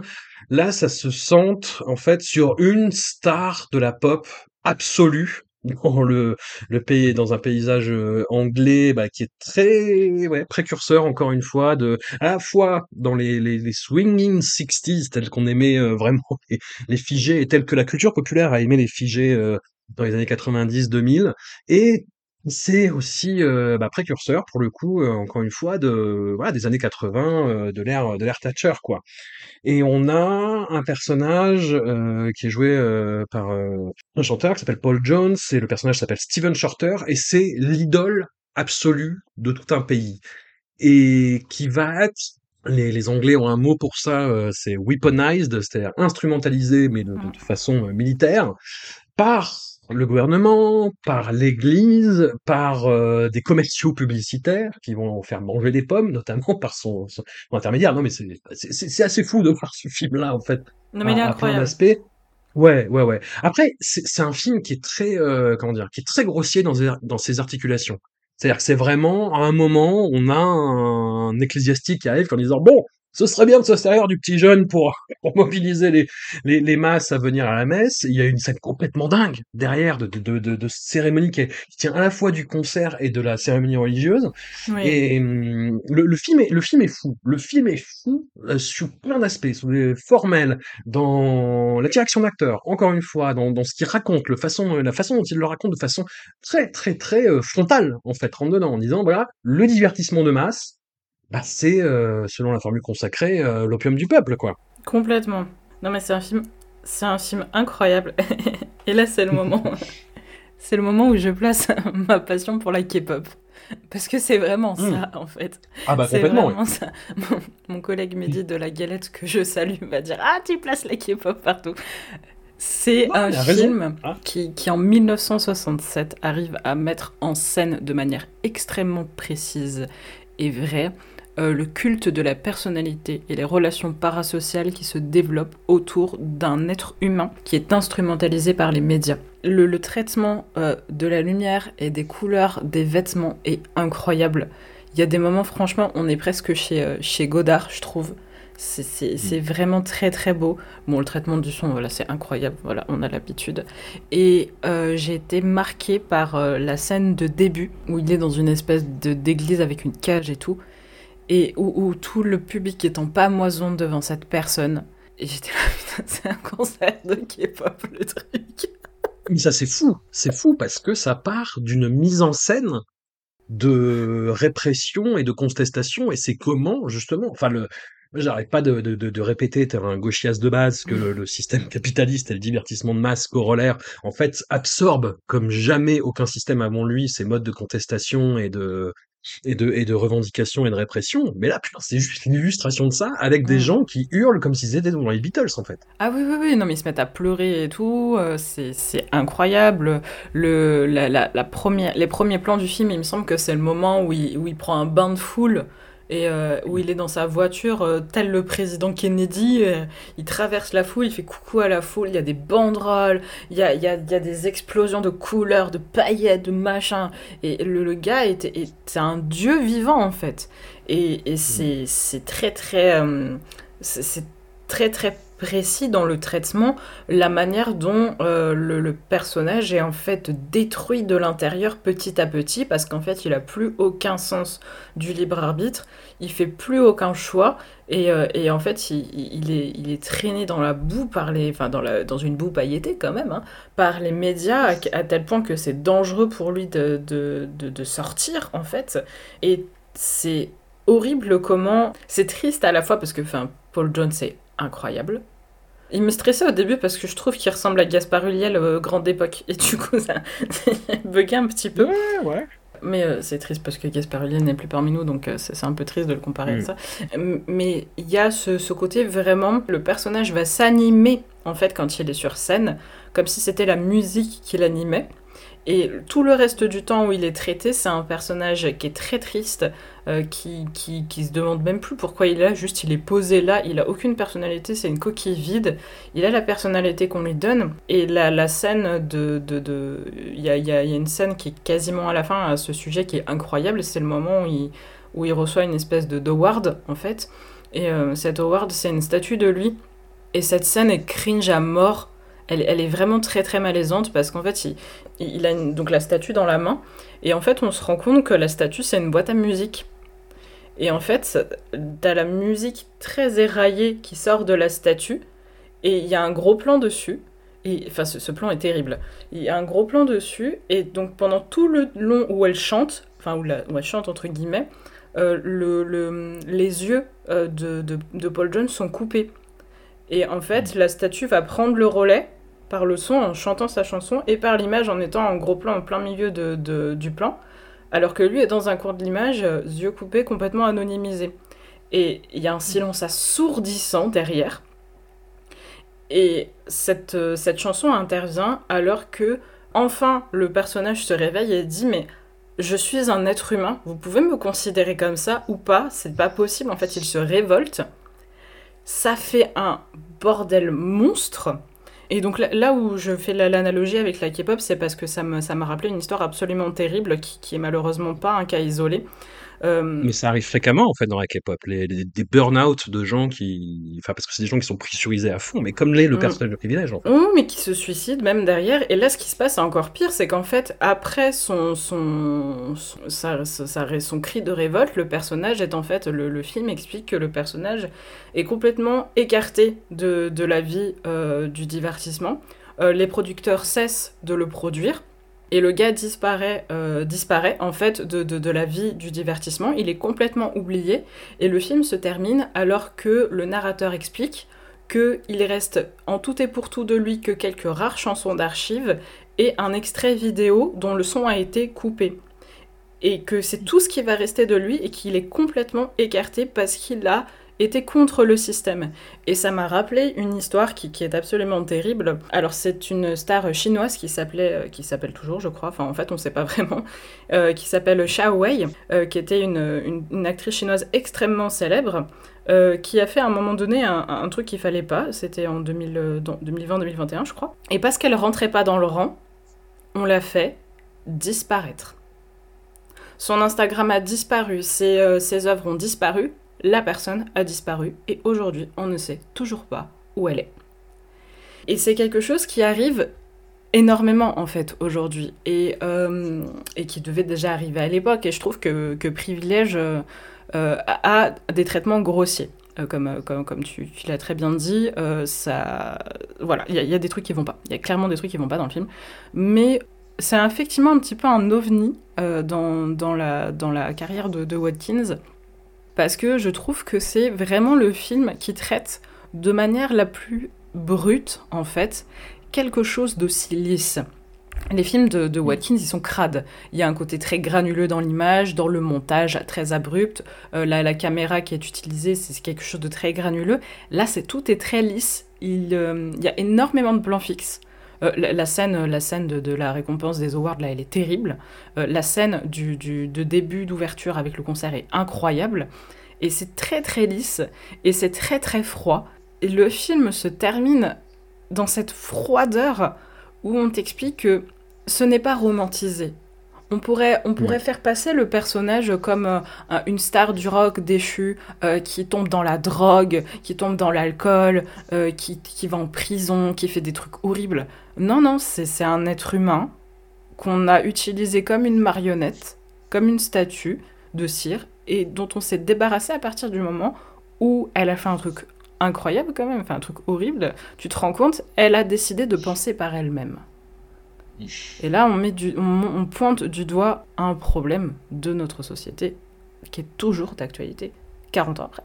Oui, oui, non, mais puis, c'est mon fou, c'est il y a juste une conférence de presse où il dit est-ce que je pourrais avoir le droit d'avoir une vie à peu près normale et tout le monde se met et c'est dingue et c'est dingue oui non, non, non mais je pourrais en parler des heures dessus je crois que c'est un de mes préférés de de Watkins.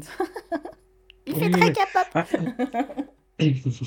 c'est ce que tu disais en fait, le, dispositif et sa froideur qui est complètement contrebalancé par cette explosion de lumière et, de, couleurs et, saisissant. Et c'est ce qui donne à ce côté moi la scène la plus dingue c'est euh, bah, cette scène où il est euh, utilisé par l'Église catholique pour euh, ramener les gens euh, à, l'Église et on est euh, ouais à la fois le, concert, la messe et aussi le comment dire bah, la démonstration de, de force fasciste en fait avec des symboles qui rappellent beaucoup beaucoup beaucoup le Troisième Reich quoi.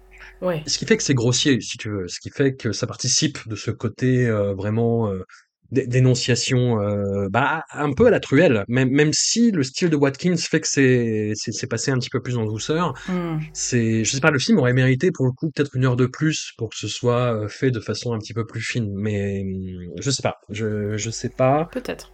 Mais mais en même temps ouais est-ce qu'une heure de plus? J'en sais rien. J'en sais rien. C'est peut-être un problème d'écriture à la base. Oui, probablement, parce que le film fait quand même un petit peu plus d'une heure et demie de mémoire, donc euh, c'est.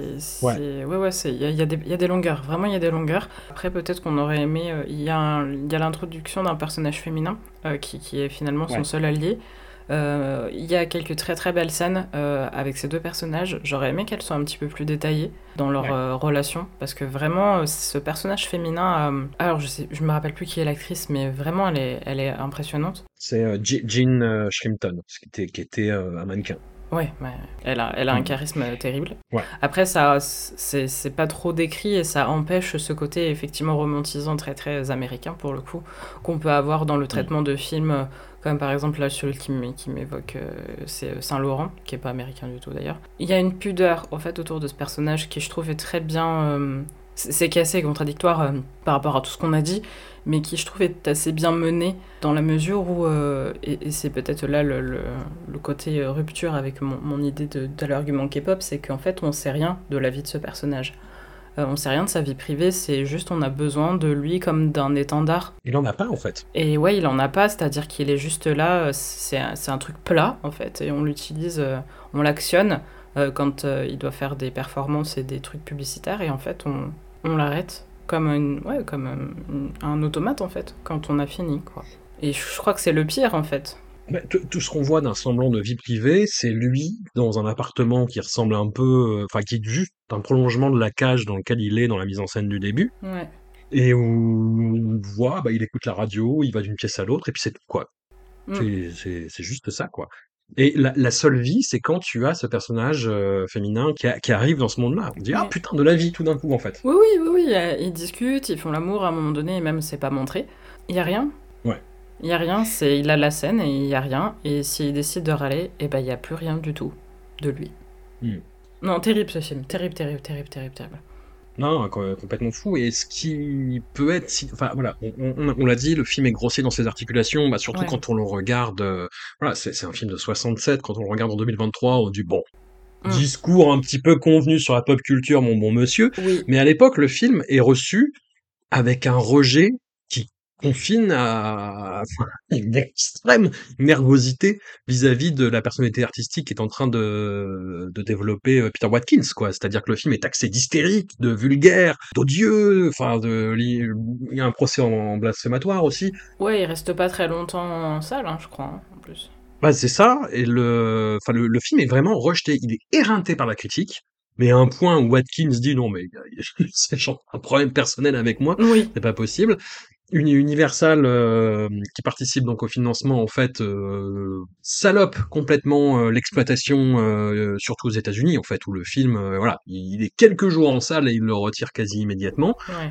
et enfin limite c'est quelque c'est un objet voilà qui est, qui est perçu comme sulfureux et, et Watkins pour lui bah c'est bon c'est c'est la lali quoi c'est bon moi je me casse je, le message est clair, je me casse de ce pays, quoi. Et donc c'est son premier exil. Sur son site, il développe euh, vraiment euh, beaucoup d'animosité en fait par rapport aux réactions que le film a engendrées. Et il dit même, il dit il y a au moins une scène que euh, Stanley Kubrick m'a pompé pour euh, Orange Mécanique. Mais et je me suis je me suis demandé du coup en, regardant le film, j'ai revu le film.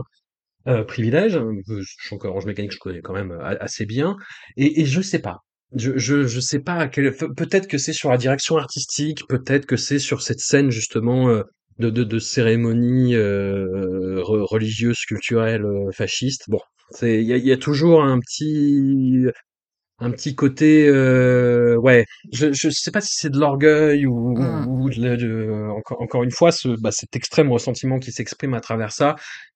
Je, je sais pas. Moi, la, la- la liaison entre les deux, ouais, voilà, c'est c'est sur le, le, le fait de capter euh, cet air du temps qui va donner euh, bah, l'air Thatcher, quoi, typiquement. Ouais. Mais les, les films ont des approches différentes. Moi, je sais pas ce que t'en dis, toi, mais Ah oui, oui, totalement. Totalement, peut-être à la limite sur l'écriture du personnage principal, et encore. Je, je maîtrise euh, ni Orange Mécanique ni Privilège pour le coup, donc je pourrais. Il faudrait se pencher précisément sur la question. Euh, là, comme ça, euh, j'ai beau connaître. Enfin, j'ai beau avoir adoré Privilège et très bien connaître Orange Mécanique, je ne vois pas.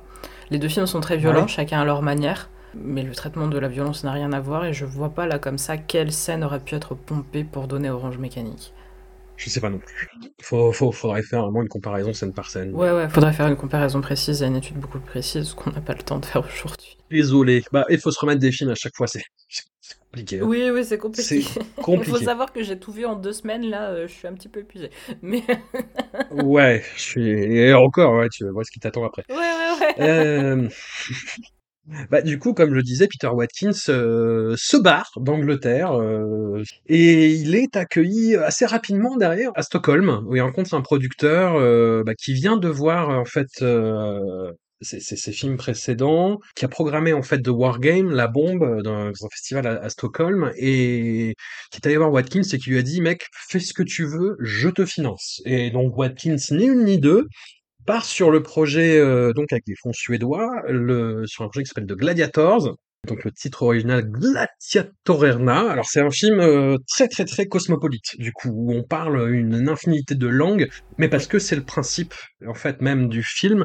Le principe, comme je le disais, un peu en préambule, peut, peut sembler un petit peu euh, cou- couillon, simpliste, bené, surtout en fait avec le regard de 2023. Mais encore une fois, il faut se mettre dans le contexte. En 69, c'est assez fou de Mm. proposer euh, un, un film avec ce pitch-là. Donc en gros, la communauté internationale se rend compte que la troisième guerre mondiale est proche et donc va décider de, compartimenter le, conflit et de le transformer en une espèce de divertissement enfin c'est pas c'est pas vraiment de la télé-réalité, euh, c'est pas vraiment une anticipation de la télé-réalité, même si le principe sur le papier y ressemble. C'est grosso modo reproduire des zones de conflit dans une zone euh, délimitée entre plusieurs belligérants et proposer euh, de téléviser ça à travers le monde. Et, et voilà, c'est l'alternative à la troisième guerre mondiale qui se met en place, et sachant qu'il y a bah, des éléments perturbateurs qui vont s'intégrer dans ce dispositif et que les différents représentants mondiaux vont tenter de, de museler. Mm. Voilà. Ceci étant dit, voilà, c'est c'est un pitch qui est très couillon euh, sur, sur papier, comme je le disais vraiment. C'est un Battle Royale, Mais quoi. C'est concrètement, c'est ça. c'est, oui, c'est une forme de battle royale à, à une échelle euh, militaire, quoi. Ouais. Et mais avec les, les représentants euh, militaires et politiques mondiaux qui observent ça de façon très détachée, Mm. très très cynique, euh, très distant. Et, et quand quelqu'un essaye de poser un discours, il y a un personnage français avec des idéaux communistes qui essaye de justement de, de, de faire passer ces idées euh, d'alternatives euh, sociétales. On le regarde avec un regard un peu triste en disant t'es t'es bien mignon, t'es bien mignon T'es fou, mais ça idées. marche pas ton Mais truc. mais va chier, mec. Il y a cet aspect-là, qui est absolument terrible, et il y a le dispositif de mise en scène, de montage, d'écriture de, de Watkins, qui fait que le film est d'une efficacité redoutable. C'est-à-dire que, euh, voilà, donc, comme je disais, en, en voyant le, le postulat, je me suis dit que ça allait être une répétition avant Punishment Park, avant sa grande œuvre, mais Mm. c'est complètement autre, autre chose. Ce que le film raconte, c'est-à-dire que euh, il y a une espèce de pa- par de là, tu vois, l'équilibre de la terreur, euh, il y a une espèce de d'accord entre les différents euh, représentants mondiaux pour dire, bah écoutez, on va faire comme ça, puis on va faire ça, puis on va agiter ce conflit-là, et puis ça, bah, bah écoute, on va, on va l'étouffer dans l'œuf. Mais voilà, à l'image, ça passe, ça passe, et c'est redoutable, et c'est efficace, et c'est déprimant. Ah oui, oh la fin. pff. Ouais, Oh la ouais, ouais, tristesse de la fin. total. C'est même pas gore, c'était triste. T'es là, ah ouais, punaise, ça Ouais. finit comme ça, punaise, mais non. Après, il y a quelques éléments d'anticipation en, par- en particulier. En fait, il y a une, euh, quelque chose qui revient comme une scansion qui est je, je vois l'intention et c'est efficace, mais dans le, l'e- l'exécution, ça a vieilli. En fait, c'est l'espèce de machine à écrire, tu sais, qui fait un Oh mon dieu, qui oui. revient tout le temps. euh, L'espèce Ouais, d'ordinateur c'est- chelou là. ouais, bon, qui fait futuriste, euh, anticipation, Oui, bah science-fiction. oui, bon, voilà, le, futur du passé, tu vois. 1969, donc on peut C'est ça. C'est censé être le gros ordinateur qui contrôle tout le truc, c'est une machine à écrire. C'est ça. J'adore ce film. en vrai, Bon, c'est l'une de, ouais. de- c'est une de mes plus grandes frustrations de sa filmographie parce que tu sens qu'il y a un potentiel énorme. Que c'est une espèce de Ouais. ba- battle royale avant l'heure et en même temps c'est beaucoup plus que ça parce qu'il y a une acidité politique qui est absolument délectable. Et euh, en faisant des recherches, euh, j'ai euh, appris qu'en fait il voulait tourner le film en caméra à l'épaule à la base, que finalement ça n'a Ouais. pas été fait et que donc il s'est retrouvé Ouais, à parce que faire c'était euh, des, bah, des caméras 35 trop lourdes. Ouais. le truc qui fait 25 kilos, tu peux pas tourner en caméra à l'épaule avec. Et donc, euh, Le mec n'a plus d'épaule après. Anna, Ouais. plus d'épaule. Ça- Il aurait fallu The Rock pour refaire le caméraman et encore. Et je trouve que c'est ça qui perd une partie du film parce que euh, autant tu vois les séquences de jeu euh, et du coup le côté immobiliste euh, les, les rend un petit peu peut-être un petit peu compliqué à, à, à prendre, à rentrer dedans. Et en même temps, ça va donner toute sa force aux scènes qui sont parfaitement immobiles. Notamment tous les plans des dirigeants des pays, tu sais, qui regardent ce qui, ce qui se passe en mode, bah, en mode on est sur le canapé et on regarde les gens s'entretuer. Euh, on est clairement dans du Pasolini en fait. On est entre théorème et salaud dans le traitement de l'image et des visages, entre les allers-retours, entre Mm. les différentes temporalités. Et je trouve qu'il y a un grand potentiel avec ça. Euh, le, le- pitch du film enfin, est, génial aussi. De toute façon, des gens qui s'entretuent, moi j'adore. Mais au-delà de ça, euh, je suis très frustrée par, euh, par le fait que j'attendais peut-être un petit peu plus de, de violence, non, mais de, de rythme en fait. Habitué, étant, ayant été habitué en ayant regardé les films précédents, je me suis dit ouais ça va être euh, ça va être punchy et tout. Et, oui c'est- grossier ce que je vais dire, hein, mais je le ressens effectivement comme un film de travail de Punishment Park qui arrive quelques années après. Et Punishment Park va condenser en un petit peu moins de temps parce que euh, il me semble que Les Gladiateurs fait une heure et demie et un peu plus d'une heure et demie et Punishment Park un peu moins d'une heure et demie. Et j'ai l'impression que Punishment Park va condenser en un petit peu moins de temps tout ce que Les Gladiateurs n'avaient pas pu faire. Donc le côté euh, jeu mortel, le jeu sur le sound design, euh, le côté pamphlet politique, la critique des médias de masse, des retransmissions un peu voyeuristes et surtout en fait l'aller et venue entre une temporalité plus figée avec une tension très très lourde en plan plus fixe et une temporalité plus épileptique et saccadée avec euh, cette sorte de sentiment d'urgence avec une caméra à l'épaule. Mais là, ça n'a pas pu être fait. Et, en fait, ouais, j'ai l'impression que c'est une espèce de, film de travail de Punishment Park et c'est triste, hein, mais c'est un peu l'impression que j'en ai. Après, Punishment Park, je trouve, n'a pas la même euh, noirceur que les gladiateurs. Vraiment, la scène de fin des gladiateurs, elle est... Euh, elle est terrible parce que tu crois que voilà, donc le, personnage, notre personnage français est arrivé au bout du jeu et il se retrouve dans cette salle noire avec un autre personnage et c'est comme si c'était la fin du monde en fait. Tu sais qu'il n'y avait plus rien, qui se retrouvait dans les abysses et que il n'y avait plus rien qui était possible que ouais, le système a, le système a même pas été détruit en fait ça va continuer parce que là c'est euh, le jeu 256 là qui se déroule dans, dans, le truc et il y aura un jeu 257 en fait et un 258 etc etc et t'as l'impression en fait que, que ça va jamais s'arrêter et, euh, et c'est d'une tristesse il n'y a pas d'autre mot en fait.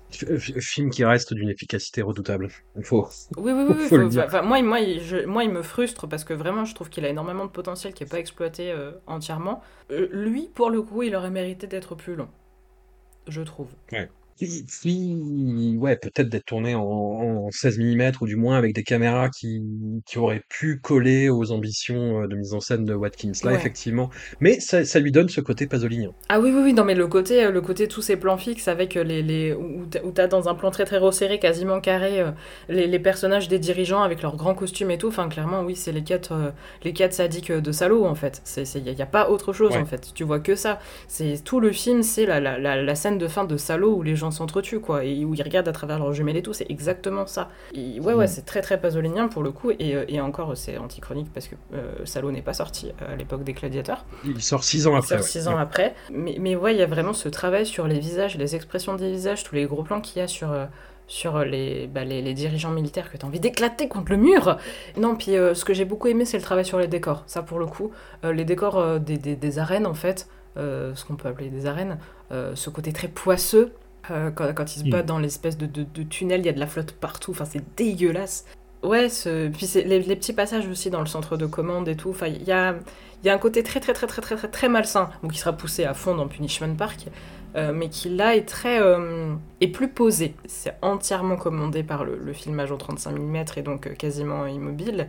Il y a une temporalité, il y a un rythme qui est très étrange et qui en conséquence donne donne vraiment une ambiance mais vraiment malaisante, sombre qu'il n'y avait pas dans ses précédents films, qui était distillé petit à petit, mais vraiment en toute petite touche par Privilege, euh, mais qui là est vraiment très très forte. Le film est sombre, c'est incroyable, dans tous les sens du terme. Hein. Mm. Ce qui n'est pas le cas euh, de Punishment Park qui se déroule en, pleine, en pleine lumière, sous la lumière euh, du désert. L'utilisation de la lumière dans Punishment Park, c'est. On pourrait faire une conférence de 3 heures sur l'utilisation de la lumière dans Punishment Park. Tout à fait. Le film Gladiateur est très sèchement accueilli en Suède. Oui. à chaque fois, grosso modo, que Joaquin va quelque part et qu'il fait un film là-bas, ça fait le bordel. Oui. C'est ce qu'il résume euh, sur son site. Il dit voilà, il y a grosso modo le film a eu le même destin que mes films précédents, c'est-à-dire qu'une sortie euh, vraiment sous les hurlements et les réactions hystériques, une petite tournée dans quelques festivals et puis basta. Et le film euh, n'a pas de vie après en fait. Faut dire que sortir un film pareil pendant les révoltes de 68, c'était quand même ouais, c'était un coup de com un peu risqué quand même. Oui, c'est vrai que tu as tous les, euh, les, les mouvements étudiants qui commencent vraiment ah à, à émerger à l'époque et mmh. le, le film s'en imprègne un peu, mais c'est mmh. surtout Punishment Park qui va s'approprier ces, ces thématiques-là. Mmh. Est-ce qu'on passe à Punishment Park du coup? Ouais, grave, carrément. aïe, aïe, aïe, aïe, aïe, aïe, aïe.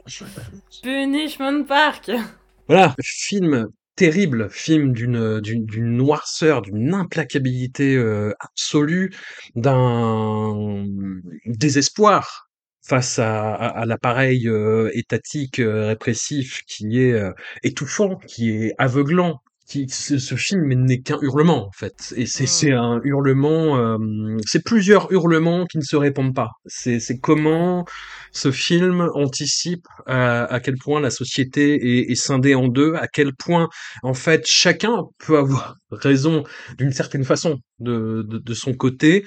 C'est ça qui est assez fou dans, dans le film et dont je, je me rappelais pas parce que le, la, la, première fois que tu te prends le film dans la gueule, parce que le film tu te le prends dans la gueule, ah il n'y a, a, pas d'autre mot, c'est vraiment le côté euh, injuste Oui. le côté euh, dégueulasse. Le, le, le, le- la société est une machine à broyer et si tu n'es pas d'accord avec elle, bah écoute, on va te faire disparaître de, de la façon la plus ignoble possible et de la façon la plus biaisée et, et voilà, tu, tu pars perdant quoi qu'il arrive en fait. Ouais. C'est c'est ça qui est affreux. Et ce dont je me rappelais pas, c'est que tant du côté du jury populaire que des, des policiers, Watkins arrive à te montrer les raisons qui, qui, qui peuvent animer et mener justement à, à cet aveuglement euh, idéologique par rapport au rendu de la justice là.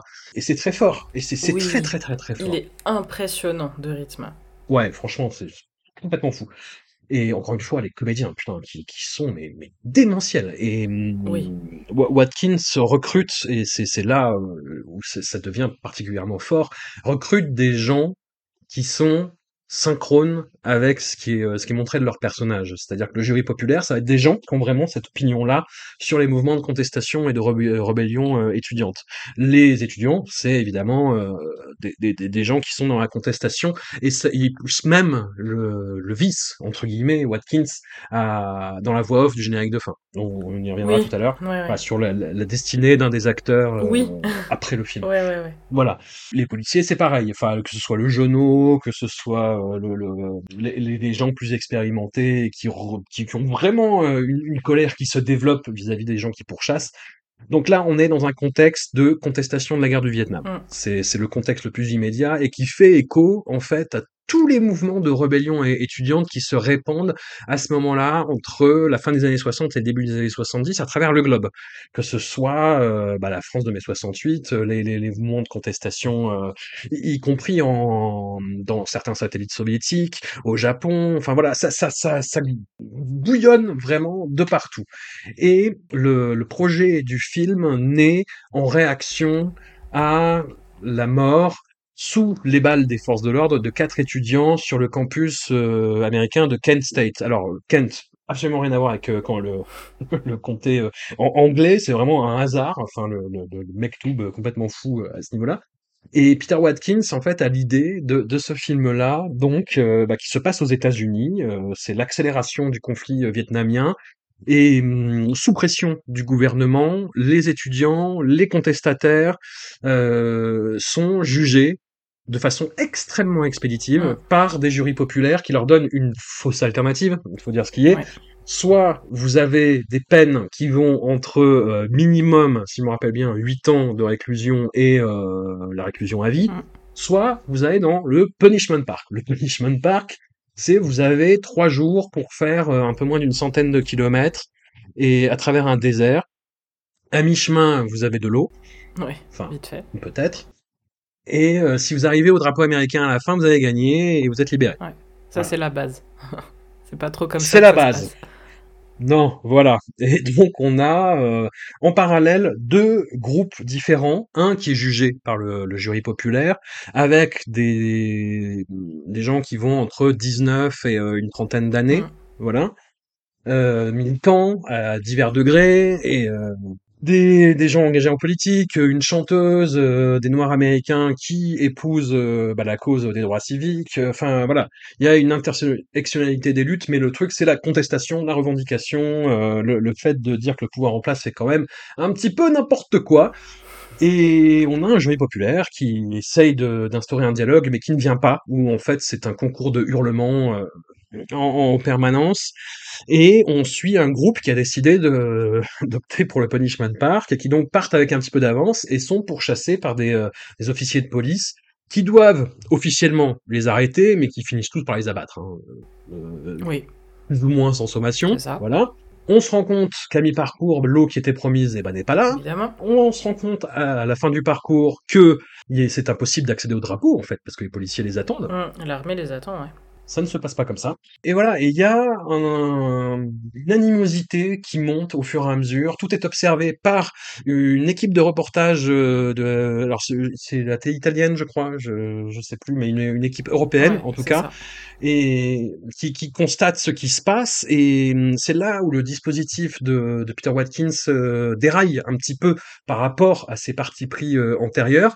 C'est qu'on entend en fait l'équipe de télé à la fin dire mais attendez, ce qui, ce qui se passe là, c'est et vous vous rendez compte que voilà, vous leur en voulez pour des raisons qui sont peut-être factices, vous, vous ne savez pas ce qui se passe, là ils sont en train de se rendre, mais vous les abattez sans sommation, enfin c'est, voilà, et où il y a vraiment une colère qui monte, en fait. il y a une colère qui monte, mm. mais de, de part et d'autre en fait, et, et c'est ce qui rend le dialogue impossible, et la façon dont le film arrive à te transmettre ça en te faisant toi-même bouillonner mm. par rapport à tout ce qui se passe, mais Peter Watkins, c'est un génie. Peter Watkins, c'est un génie qui est de, de parti pris, qui est euh, militant, qui prend visiblement fait et cause pour les, les étudiants et les contestataires et présente les policiers et le jury populaire sous un jour bah, qui est fatalement négatif, mais où il leur accorde quand même un espace de euh, voilà qui de d'explication et de justification de, leurs agissements qui peut dans une certaine mesure s'entendre,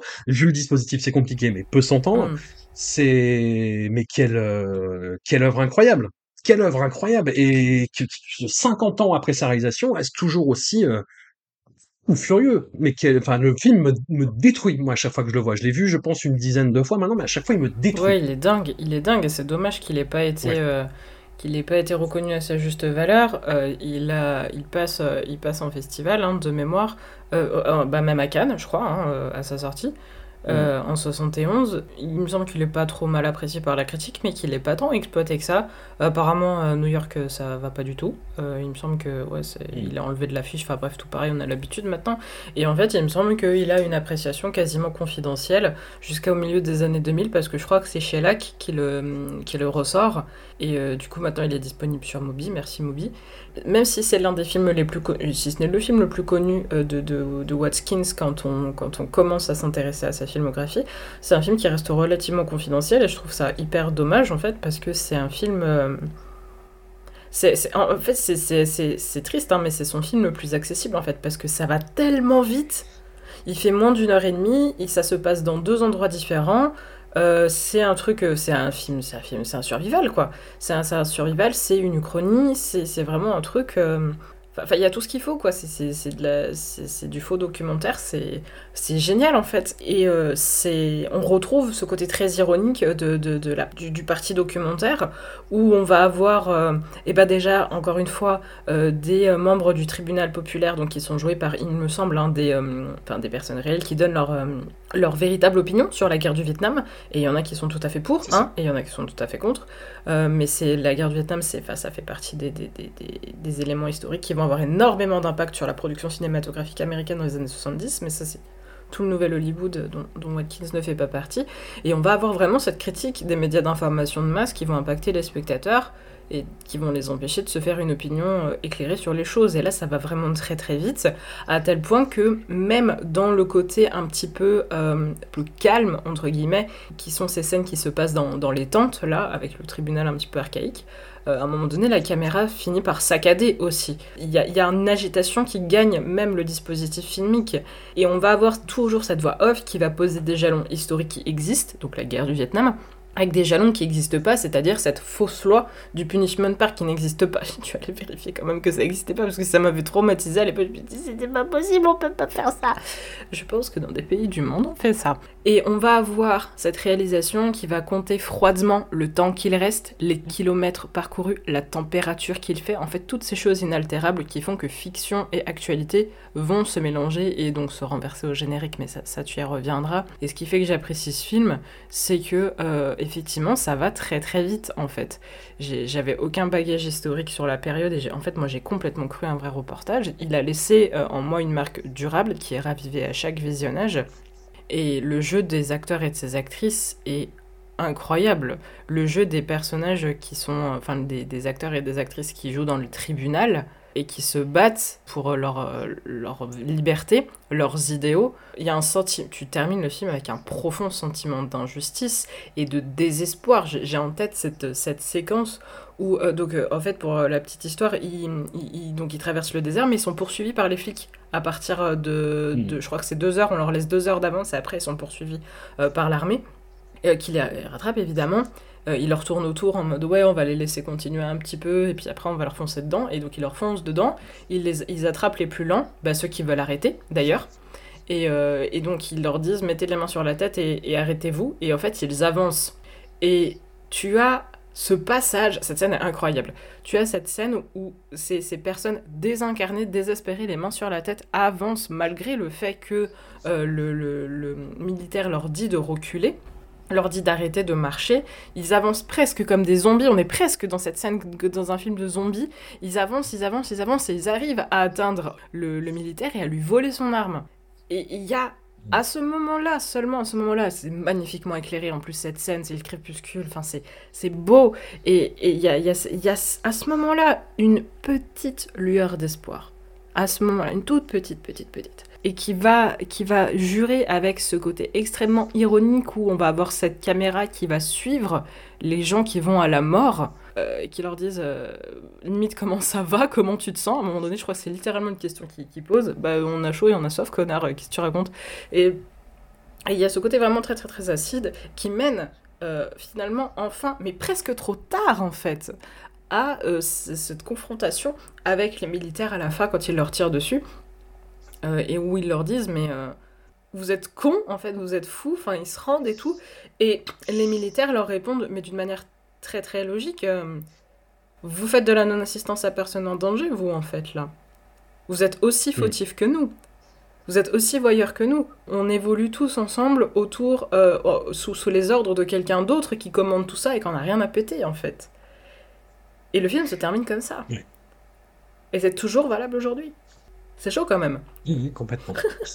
tu disais, euh, tu t'étais renseigné pour savoir si ça se passait. Moi, ça j'ai revu le film. Et comme, comme le film n'arrête pas, en fait, de te.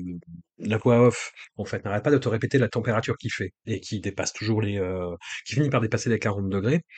Et, moi, ça m'a fait penser à toutes les images qui sont atroces qu'on voit euh, de, de, de, migrants euh, qui sont envoyés dans le désert, quoi. Mm. Et mais ça, ça, ça résonne sur, sur plein d'aspects. Le, le, le, film, euh, ouais, il avait à l'époque une universalité euh, qui, a, qui, a, qui, a, beaucoup dérangé et qui fait le film aussi. Euh, voilà, tu, tu, parlais de sa réception au Festival de New York, ouais. Enfin, ça a été épidermique, ah, quoi. Ouais, ouais. C'était privilège, mais euh, 10 aux États-Unis, ah bah oui, quoi. Attends, en pleine Donc guerre on, du Vietnam. on, on vous laisse imaginer. Voilà, mais c'est euh, non non, c'est un film. On peut on peut penser ce qu'on veut euh, de la guerre du Vietnam, on peut penser ce qu'on veut euh, de la rébellion étudiante, euh, voilà. Mais le, le le film a l'immense mérite, comme je disais, de pas de ménager la chèvre et le chou, mais d'essayer justement de de, de de de comprendre là-dedans, comme je disais, Watkins prend clairement le parti des, des, des étudiants parce que ce qui leur arrive est, est infâme, mais et, et, essaye de montrer euh, ce qui amène euh, la réaction en face, en fait. Et ça ne vient pas de nulle part. Et ça, ça, ça ne vient pas d'une pure euh, illumination de méchanceté, c'est une construction, et il, te, il essaie de te montrer toute cette construction-là, en Mm. fait. Il y a une scène qui est terrible aussi à la fin, où tu as l'équipe de reportage qui sort de ses gonds et qui va voir euh, un, un, un officier de police Oui. qui est tout juste majeur, Oui, en fait, oui, oui. et qui est pétrifié par ce qu'il vient de faire Ouais. qui est pétrifié par ce qui vient de se passer. Et non, mais moi je voulais pas faire ça. Mais je sais pas. Et, et, et la scène est absolument terrible. Oui. Et hum, la façon dont elle s'articule et dont ses collègues en fait lui disent non, mais c'est bien, tout va bien. Bah, c'est euh, ouais. Tu, tu, tu vois comment la construction se fait et c'est euh, saisissant. Oui, quoi. la scène est terrible parce que t'as les militaires qui disent non, mais ça va, c'est bon, il, a, il est en âge de tirer, euh, il s'est défendu, euh, et l'autre, il est complètement pétrifié de terreur. Et, et de l'autre côté, tu as les médias qui lui disent mais vous vous rendez compte de ce que vous avez fait euh, C'est pas possible, euh, c'est euh, c'est inhumain. Est-ce que vous avez seulement l'âge de tirer? Est-ce qu'on vous a dit tirer? Est-ce que vous êtes sûr? Est-ce que vous l'avez fait en votre âme et conscience? Euh, On a d'un côté, il est tiraillé d'un côté par la force militaire et d'un côté par la force médiatique. Et, on a vraiment ici le, le- le- le- vraiment le rapport de force entre les deux puissances qui, qui s'entrechoquent à travers cette personne-là. Et c'est ça qui rend Mm. le film terrible. Non, voyez, voyez, voyez, commencez par Punishment Park et puis si ça vous intéresse, si ça vous, vous prend au trip, euh, eh ben faites la, la, le visionnage intégral parce que euh, voilà, enfin, Jusqu'au générique, quand même, Punishment Park, parce qu'il y a, une, il y a une petite, euh, un petit easter egg euh, dans voilà, le générique. si on peut, si on peut dire oui. Fun fact. Fun fact. Non, le, employer le terme euh, génie, c'est toujours euh, comment dire c'est c'est c'est Anouk qui m'avait dit ça euh, quand quand je parlais pour pour Lars von Trier. Elle avait tout à fait raison. C'est c'est une manière aussi de de disculper et d'élever euh, l'auteur au, dessus des hommes quelque part. Et mais J'emploie le terme génie, désolé Anouk, pour Peter Watkins parce que moi je n'ai jamais vu ça. Je n'ai jamais vu quelqu'un qui arrivait à, à, manier avec autant de, de, de nuances ces outils-là, qui a conscience de, de, son effet manipulatoire. Et moi, la fin de Culloden, on, je l'ai pas évoqué tout à l'heure, mais il y a, y a, une scène au-delà de la façon très négative de, portraitiser les, les, les, représentants de l'armée euh, britannique. Il y a cette scène où il y a une famille qui est massacrée en fait, et où euh, et où c'est vraiment euh, la soirée sur le gâteau en disant ouais bah, regardez ces fils de pute. Et, c'est vraiment ça tu vois dans Culloden c'est vraiment ça. Et t'as cet aspect là dans, dans, Punishment Park mais à la revoyure au-delà de, de l'effet euh, buff que peut avoir le film sur toi l'effet rouleau compresseur le film te roule dessus mais tous ces films te roulent c'est vraiment ça Ouais, ouais, ouais, mais je, là quand même particulièrement, ah, je trouve. Oui, mais... Non, mais te roule dessus, il repart en arrière, il va à coup de lance-flamme après, et puis après t'as dispersé un petit morceau, mmh. et puis les petits morceaux ils sont dans l'acide. Ouais, ouais, non, ça. C'est un film qui marche. Ouais, façon plus. Faut, voilà, après faut l'arrêter, il faut aller, aller mater un dessin animé, hein, parce que c'est chaud. C'est ça, je joue à Mario Kart. Voilà. Mais, ouais. C'est compliqué, c'est compliqué. Non, le, le bah, bah, vraiment, je reconnais à, Peter Watkins un, brio, une originalité, une efficacité et mm, une influence aussi sur ses contemporains qui qu'il faut remettre sur le devant de la scène ce, ce, ce type-là n'a pas la reconnaissance qu'il mérite et c'est même c'est même c'est même au-delà en fait de c'est vraiment on est sur une, une injustice totale. Je une trouve. mais sur sur, sur Ouais, ouais, ouais, sur, puis sur quelque chose euh, bah, qui, qui se reflète dans son œuvre. Hein. C'est, c'est quelque chose qui, qui, qui va le nourrir euh, malgré lui. Mais c'est pour ça. Euh, je, je, sais que Discordia n'a pas la force de frappe. c'est des grands médias traditionnels. Mais regardez ces films. Si ça vous plaît, parlez-en autour de vous. Faites connaître Peter Watkins. C'est important, vraiment. Je dis pas le, le, mot à la légère. Mmh. On arrive au dernier film de cette première partie. Est-ce qu'on est pour ce dernier film? Moi, je suis grave prête parce que c'est un de mes préférés. Je... Bah, c'est le film pour... qui s'est le mieux passé pour lui. Enfin, ah bah, pas que... Encore une fois, il n'a pas eu euh, l'écho qu'il aurait, qu'il aurait mérité, mais, euh... mais c'est, il, le, il le dit lui-même. Il, tu sens presque surpris quand il écrit. Il fait non, mais. En fait, tout va bien. voilà, c'est un sujet qui m'intéressait. Le tournage s'est bien passé. Le film a été plutôt bien reçu. Alors qu'il fait 3h45 le truc. Oui, oui, alors voilà, faut prévenir, c'est une euh, biographie du peintre euh, norvégien Edvard Munch, et ça dure effectivement 3h45 dans la, la version, euh, la version longue. Euh, y compris celle qui était, qui était ressortie en salle, et voilà, j'y allais un peu en traînant des pieds, parce que 3h45 quand même, mais c'était, mais c'est fou. en fait. Je vous renvoie aux, aux, épisodes qu'on a fait avec, avec Dollywood, qu'on embrasse, sur Ken Russell, Ken Russell, c'est un cinéaste britannique qui a fait beaucoup de, biographies de, compositeurs de, de, musique classique et aussi d'un sculpteur et qui à chaque fois faisait des euh, comment dire des interprétations de ses œuvres et qui faisait qui faisait ça sous le prisme de la fiction. Et là, c'est un petit peu ce que fait Peter Watkins, mais vraiment à sa manière. C'est-à-dire, il va engager des acteurs euh, euh, majoritairement non professionnel. Il va engager des gens, parce que ça va être une grande partie de, du film, parce que Edvard Munch était un, un peintre euh, qui tranchait avec ses contemporains, et disons que les réceptions euh, de ses œuvres ont été contrastées, et elles le sont encore aujourd'hui. Et en fait, Watkins va, va engager beaucoup de gens qui sont très défiants et critiquent négativement de ses œuvres et les faire parler à la caméra. C'est un film qui va faire beaucoup de reconstitution où à chaque fois, en fait, moi, il y a un procédé, mais qui m'a, tout simple, qui est d'une simplicité, mais, mais proverbiale, vraiment.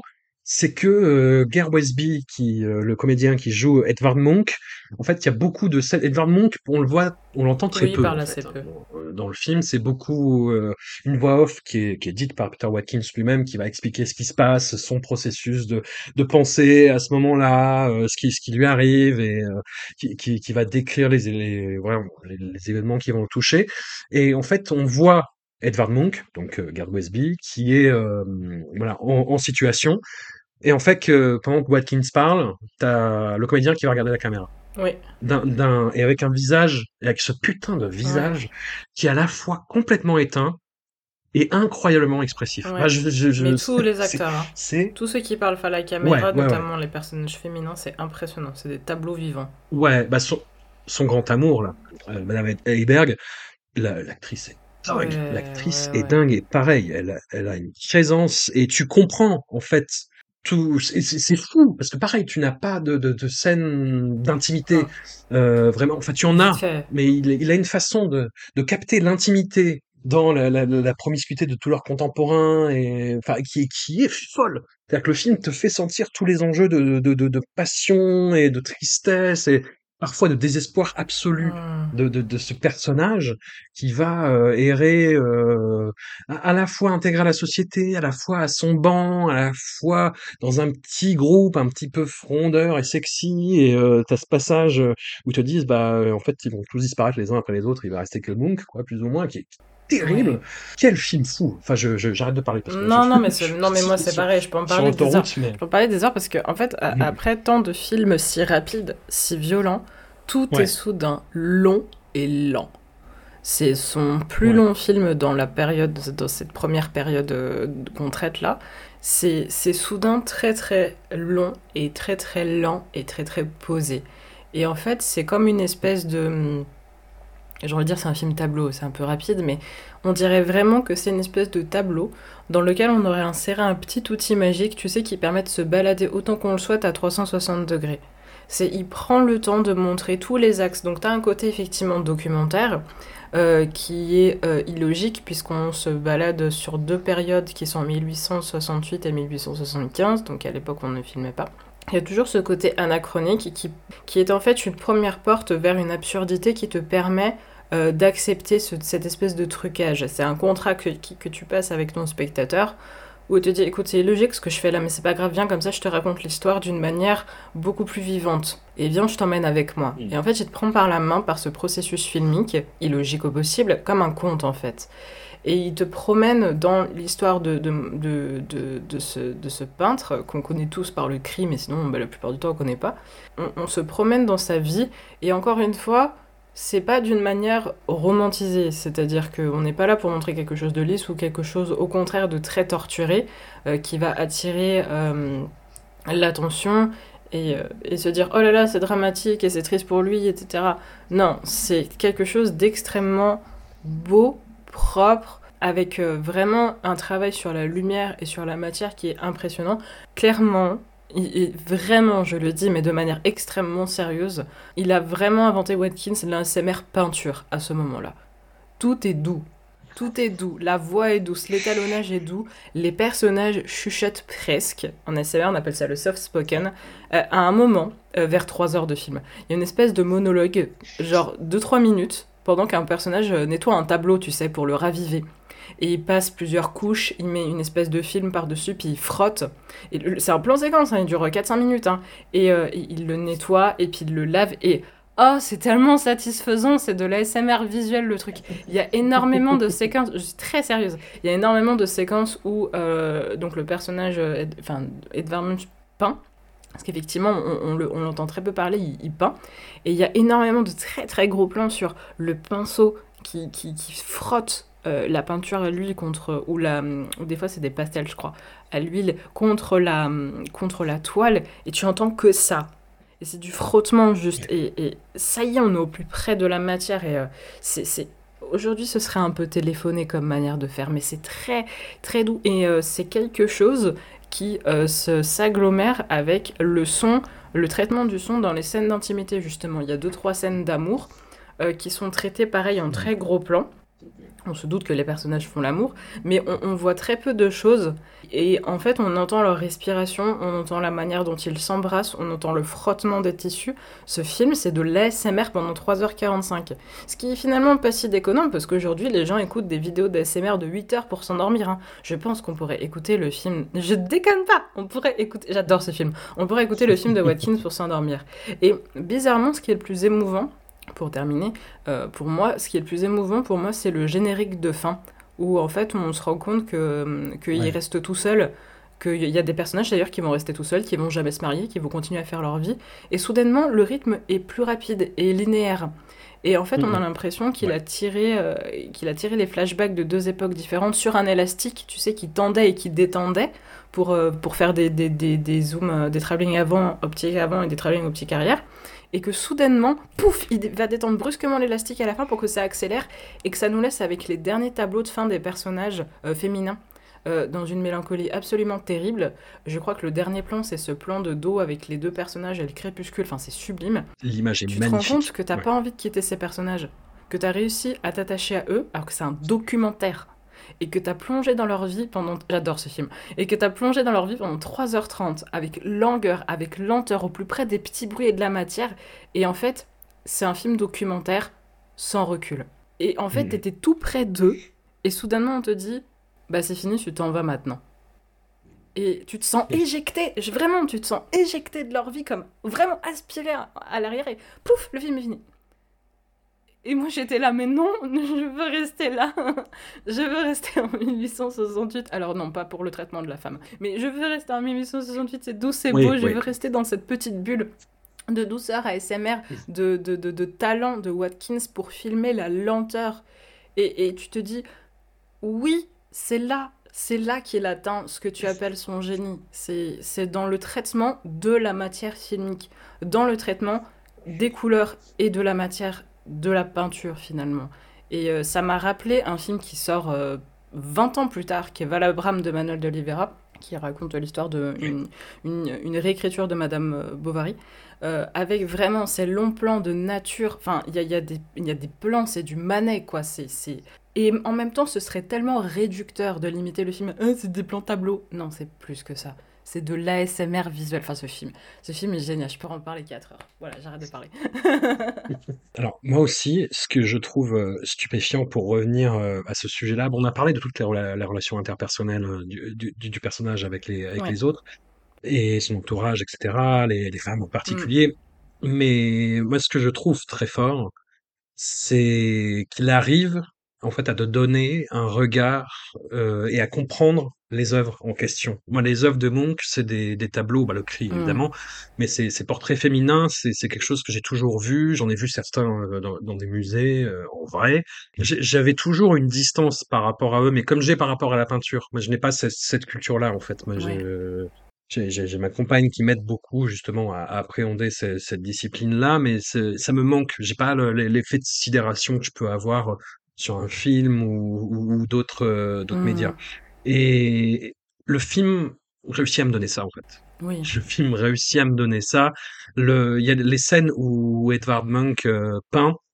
Ça pourrait être euh, grossier, effectivement, comme tu le mmh. dis. Euh, voilà, en 2023, représenter le, la confection artistique de cette façon, c'est peut-être un petit peu, ouais, mmh convenu, téléphoné, mais ça marche en fait. Ça, ça, arrive à te, à te, ouais, à saisir euh, que le, la toile n'est pas une surface plane, mais c'est une surface qui est en perpétuelle réinvention, en perpétuelle création. En mmh. fait, il arrive à te, à te faire comprendre ça et à te, le, à te faire sentir que c'est quelque chose de très compliqué, quoi. Oui. Et chaque peinture, en fait, est contextualisée par rapport à son vécu, mais c'est pas non plus du biopic hollywoodien. Non. C'est pas euh, ah là là euh, tel, tel, chanteur de country euh, a beaucoup souffert et donc il a fait cette chanson où il souffre beaucoup. C'est c'est il t'arrive à te faire sentir ça de façon émotionnelle, sensorielle. Tu vois la toile derrière, tu fais bah oui. Mais bah, bah oui, évidemment. oui, voilà, et, et, tu vois l'évolution des toiles et tu fais bah oui, c'est normal qu'il aille vers ça en fait. Et ça te permet de comprendre sans, sans pour autant mettre un, un discours très documentaire euh, qui pourrait être, euh, euh, qui pourrait être soporifique, tu vois. Ouais, complètement. Et ça permet d'appréhender sa, sa, son itinéraire artistique de manière beaucoup plus souple, avec finalement très peu de dialogue, parce que il y a finalement ouais, très peu de dialogue hein, dans ce film. hein. C'est beaucoup de choses qui sont montrées. Hmm. Et euh, on te dit, c'est le moment où Peter Watkins te dit pose tes fesses, regarde, tu vois, laisse, euh, regarde et apprends. Il pourrait y avoir quelque chose de, de malvenu, c'est que la plupart, les, les dialogues les plus longs, en fait, c'est des, des face cam où tu as des critiques de Monk qui s'expriment. Et tu sens pourquoi Watkins filme ça, par rapport à tout ce qu'on a raconté avant, par rapport à tout ce qu'il a vécu et ce qu'il a ressenti, euh, pas de façon très viscérale, parce que c'est quelqu'un d'honnête, d'intègre, et se prendre ça dans la gueule, c'est terrible, en fait. Oui, Et, mais tu ne sens pas ça. Tu, tu, ne sens pas le débordement, en fait. Tout concourt à son sujet, à son vra- vraiment à, à Monk. Tu n'as pas de, euh, de, de tu sens pas Watkins qui fait ça par euh, débordement orgueilleux en fait. Non. C'est tu, tu, tu sens euh, que ça que ça colle avec le sujet, que c'est que ça a une justification. C'est ce n'est pas là pour rien. euh, voilà et ça et ça participe de tout en fait. Ouais. Et, et ça rend le film d'autant plus Oui, fort. parce que si tu cherches, évidemment, tu vas trouver des assimilations avec la vie de Watkins, évidemment. Mais c'est beaucoup plus compliqué que ça. Oui. Et je pense qu'il s'est vraiment donné comme il a pu, euh, en profitant du fait qu'il est euh, l'une de ses meilleures équipes euh, de techniciens et d'acteurs et d'actrices à ce moment-là, pour, pour travailler sur cette matière. Euh, et, enfin, ce, ce serait réducteur de dire, ouais, il travaille sur sa vie en même temps qu'il travaille sur le film. Non, non, non, non, c'est très réducteur, c'est complètement stupide. Euh, tu sens vraiment que il y a toujours un artiste qui, qui, qui critique. Et je trouve que c'est super intéressant justement de, de donner la parole à ces critiques parce qu'ils ont existé. Et il y a un nombre incalculable de peintres qui seront surtout connus post-mortem parce que de leur vivant ils étaient, euh, ils étaient méprisés. Euh, je pense que le risque c'est que ça, ça arrive également avec Watkins. Mais voilà, c'est pas un... C'est pas un message qui te donne, euh, qui va te fourrer dans la gorge en mode Eh, regarde, je suis tel Edvard Munch, euh, euh, déprécié euh, au point d'être aimé uniquement quand j'aurais disparu. Et, euh, et je voudrais rajouter un truc, c'est que le, film s'appelle Edvard Munch, euh, La danse de la vie, euh, dans sa version internationale, qui est donc un tableau de, Munch qui est conservé à la Galerie nationale d'Oslo et qui est considéré comme, comme, il me semble, une des plus grandes pièces du, peintre. Je pense pouvoir affirmer que ce, film n'est pas le film central de la carrière de Watkins. Par contre, je pense qu'il, au regard des films dont on vient de parler de manière euh, chronologique et linéaire, c'est un, c'est une charnière euh, dans sa carrière qui va être déterminante sur la suite de son itinéraire artistique. suite de son itinéraire artistique que nous couvrirons dans l'épisode 2. J'ai l'impression qu'on a eu des, déjà des montagnes russes hallucinantes à subir, mais le, il y a, il y, a, il y a des chocs qui nous attendent encore Yes. derrière. Je, restez pour l'épisode 2. Rien que le tout dernier, la commune, C'est c'est euh, ouais, c'est une montagne. C'est les Alpes. Un immense merci à toi, Hélène. Euh, je recommande encore une fois de l'écoute de ton épisode euh, et puis de le podcast en entier. euh, la, la galette qui était qui parlait notamment de Punishment Park, mais aussi de Capturing the Freedmans et de C'est arrivé près de chez vous. Sur la thématique du documentaire, du documentaire, comment retranscrire le réel. D'ici là, tu as aussi un podcast sur la K-pop. Oui, j'ai un podcast sur la K-pop qui s'appelle K-Pot, qui est disponible sur Spotify, où je traite de l'actualité de la culture sud-coréenne de manière très sarcastique. Écoute, pourquoi pas. Écoute, il faut, il, faut, il faut vivre ses rêves dans la vie, et la K-pop en fait partie. Eh ben, encore un immense merci à toi et on se retrouve pour la deuxième partie. Merci de l'invitation, salut.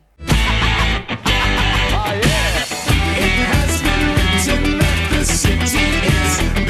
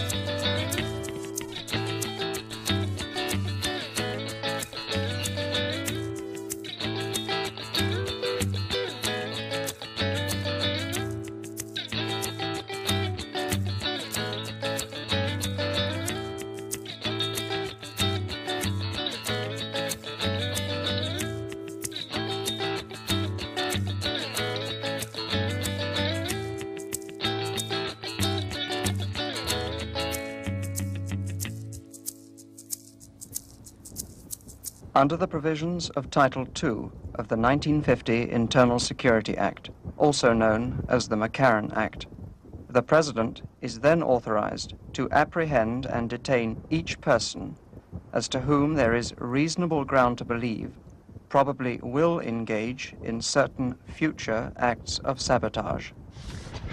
At the time of your sentencing, you will be able to choose between a penal sentence duly passed or accept the alternative of punishment for. You understand you have three days and two nights in which to reach the United States flag. The object of this course is simple. You must evade capture by the pursuing law enforcement officers and reach the flag by the appointed time. That is to say, 10 o'clock on the evening of the third day from now. You say you're against war and depression. What type of depression? War a and war, re- a depression of the No, I uh, said the I- people's depression or depression of No, I'm not talking about depression. I'm talking about repression. What? What were you charged with? uh, draft evasion, and I don't know what they call it, uh, hindering the, the war effort. Fire. Are you expecting to die in the next two or three days? I expect to die in the next two or three minutes. Your function with this weapon is to hit a man-sized figure How old are you? I'm 20. from here to there. I don't think they're trying to kill us, really. What about the police brutality? What about the oppression of the minority groups that this country is? Do you want me to tell you what's immoral? War is immoral. Poverty is immoral. Racism is immoral. Police brutality is immoral. Oppression is immoral. Genocide is immoral. Imperialism is immoral. We've seen this. I don't give a flag. We've seen this. This is going on NBC. We've seen this. I don't care if you're taking jam in your ass. You murdering bastard! You fucking bastard! Well, we do get a few oddballs before this tribunal, especially that one uh, with the f- wouldn't kill a fly. He said he'd take one of these cups and catch the fly and take it outside and, and let it free.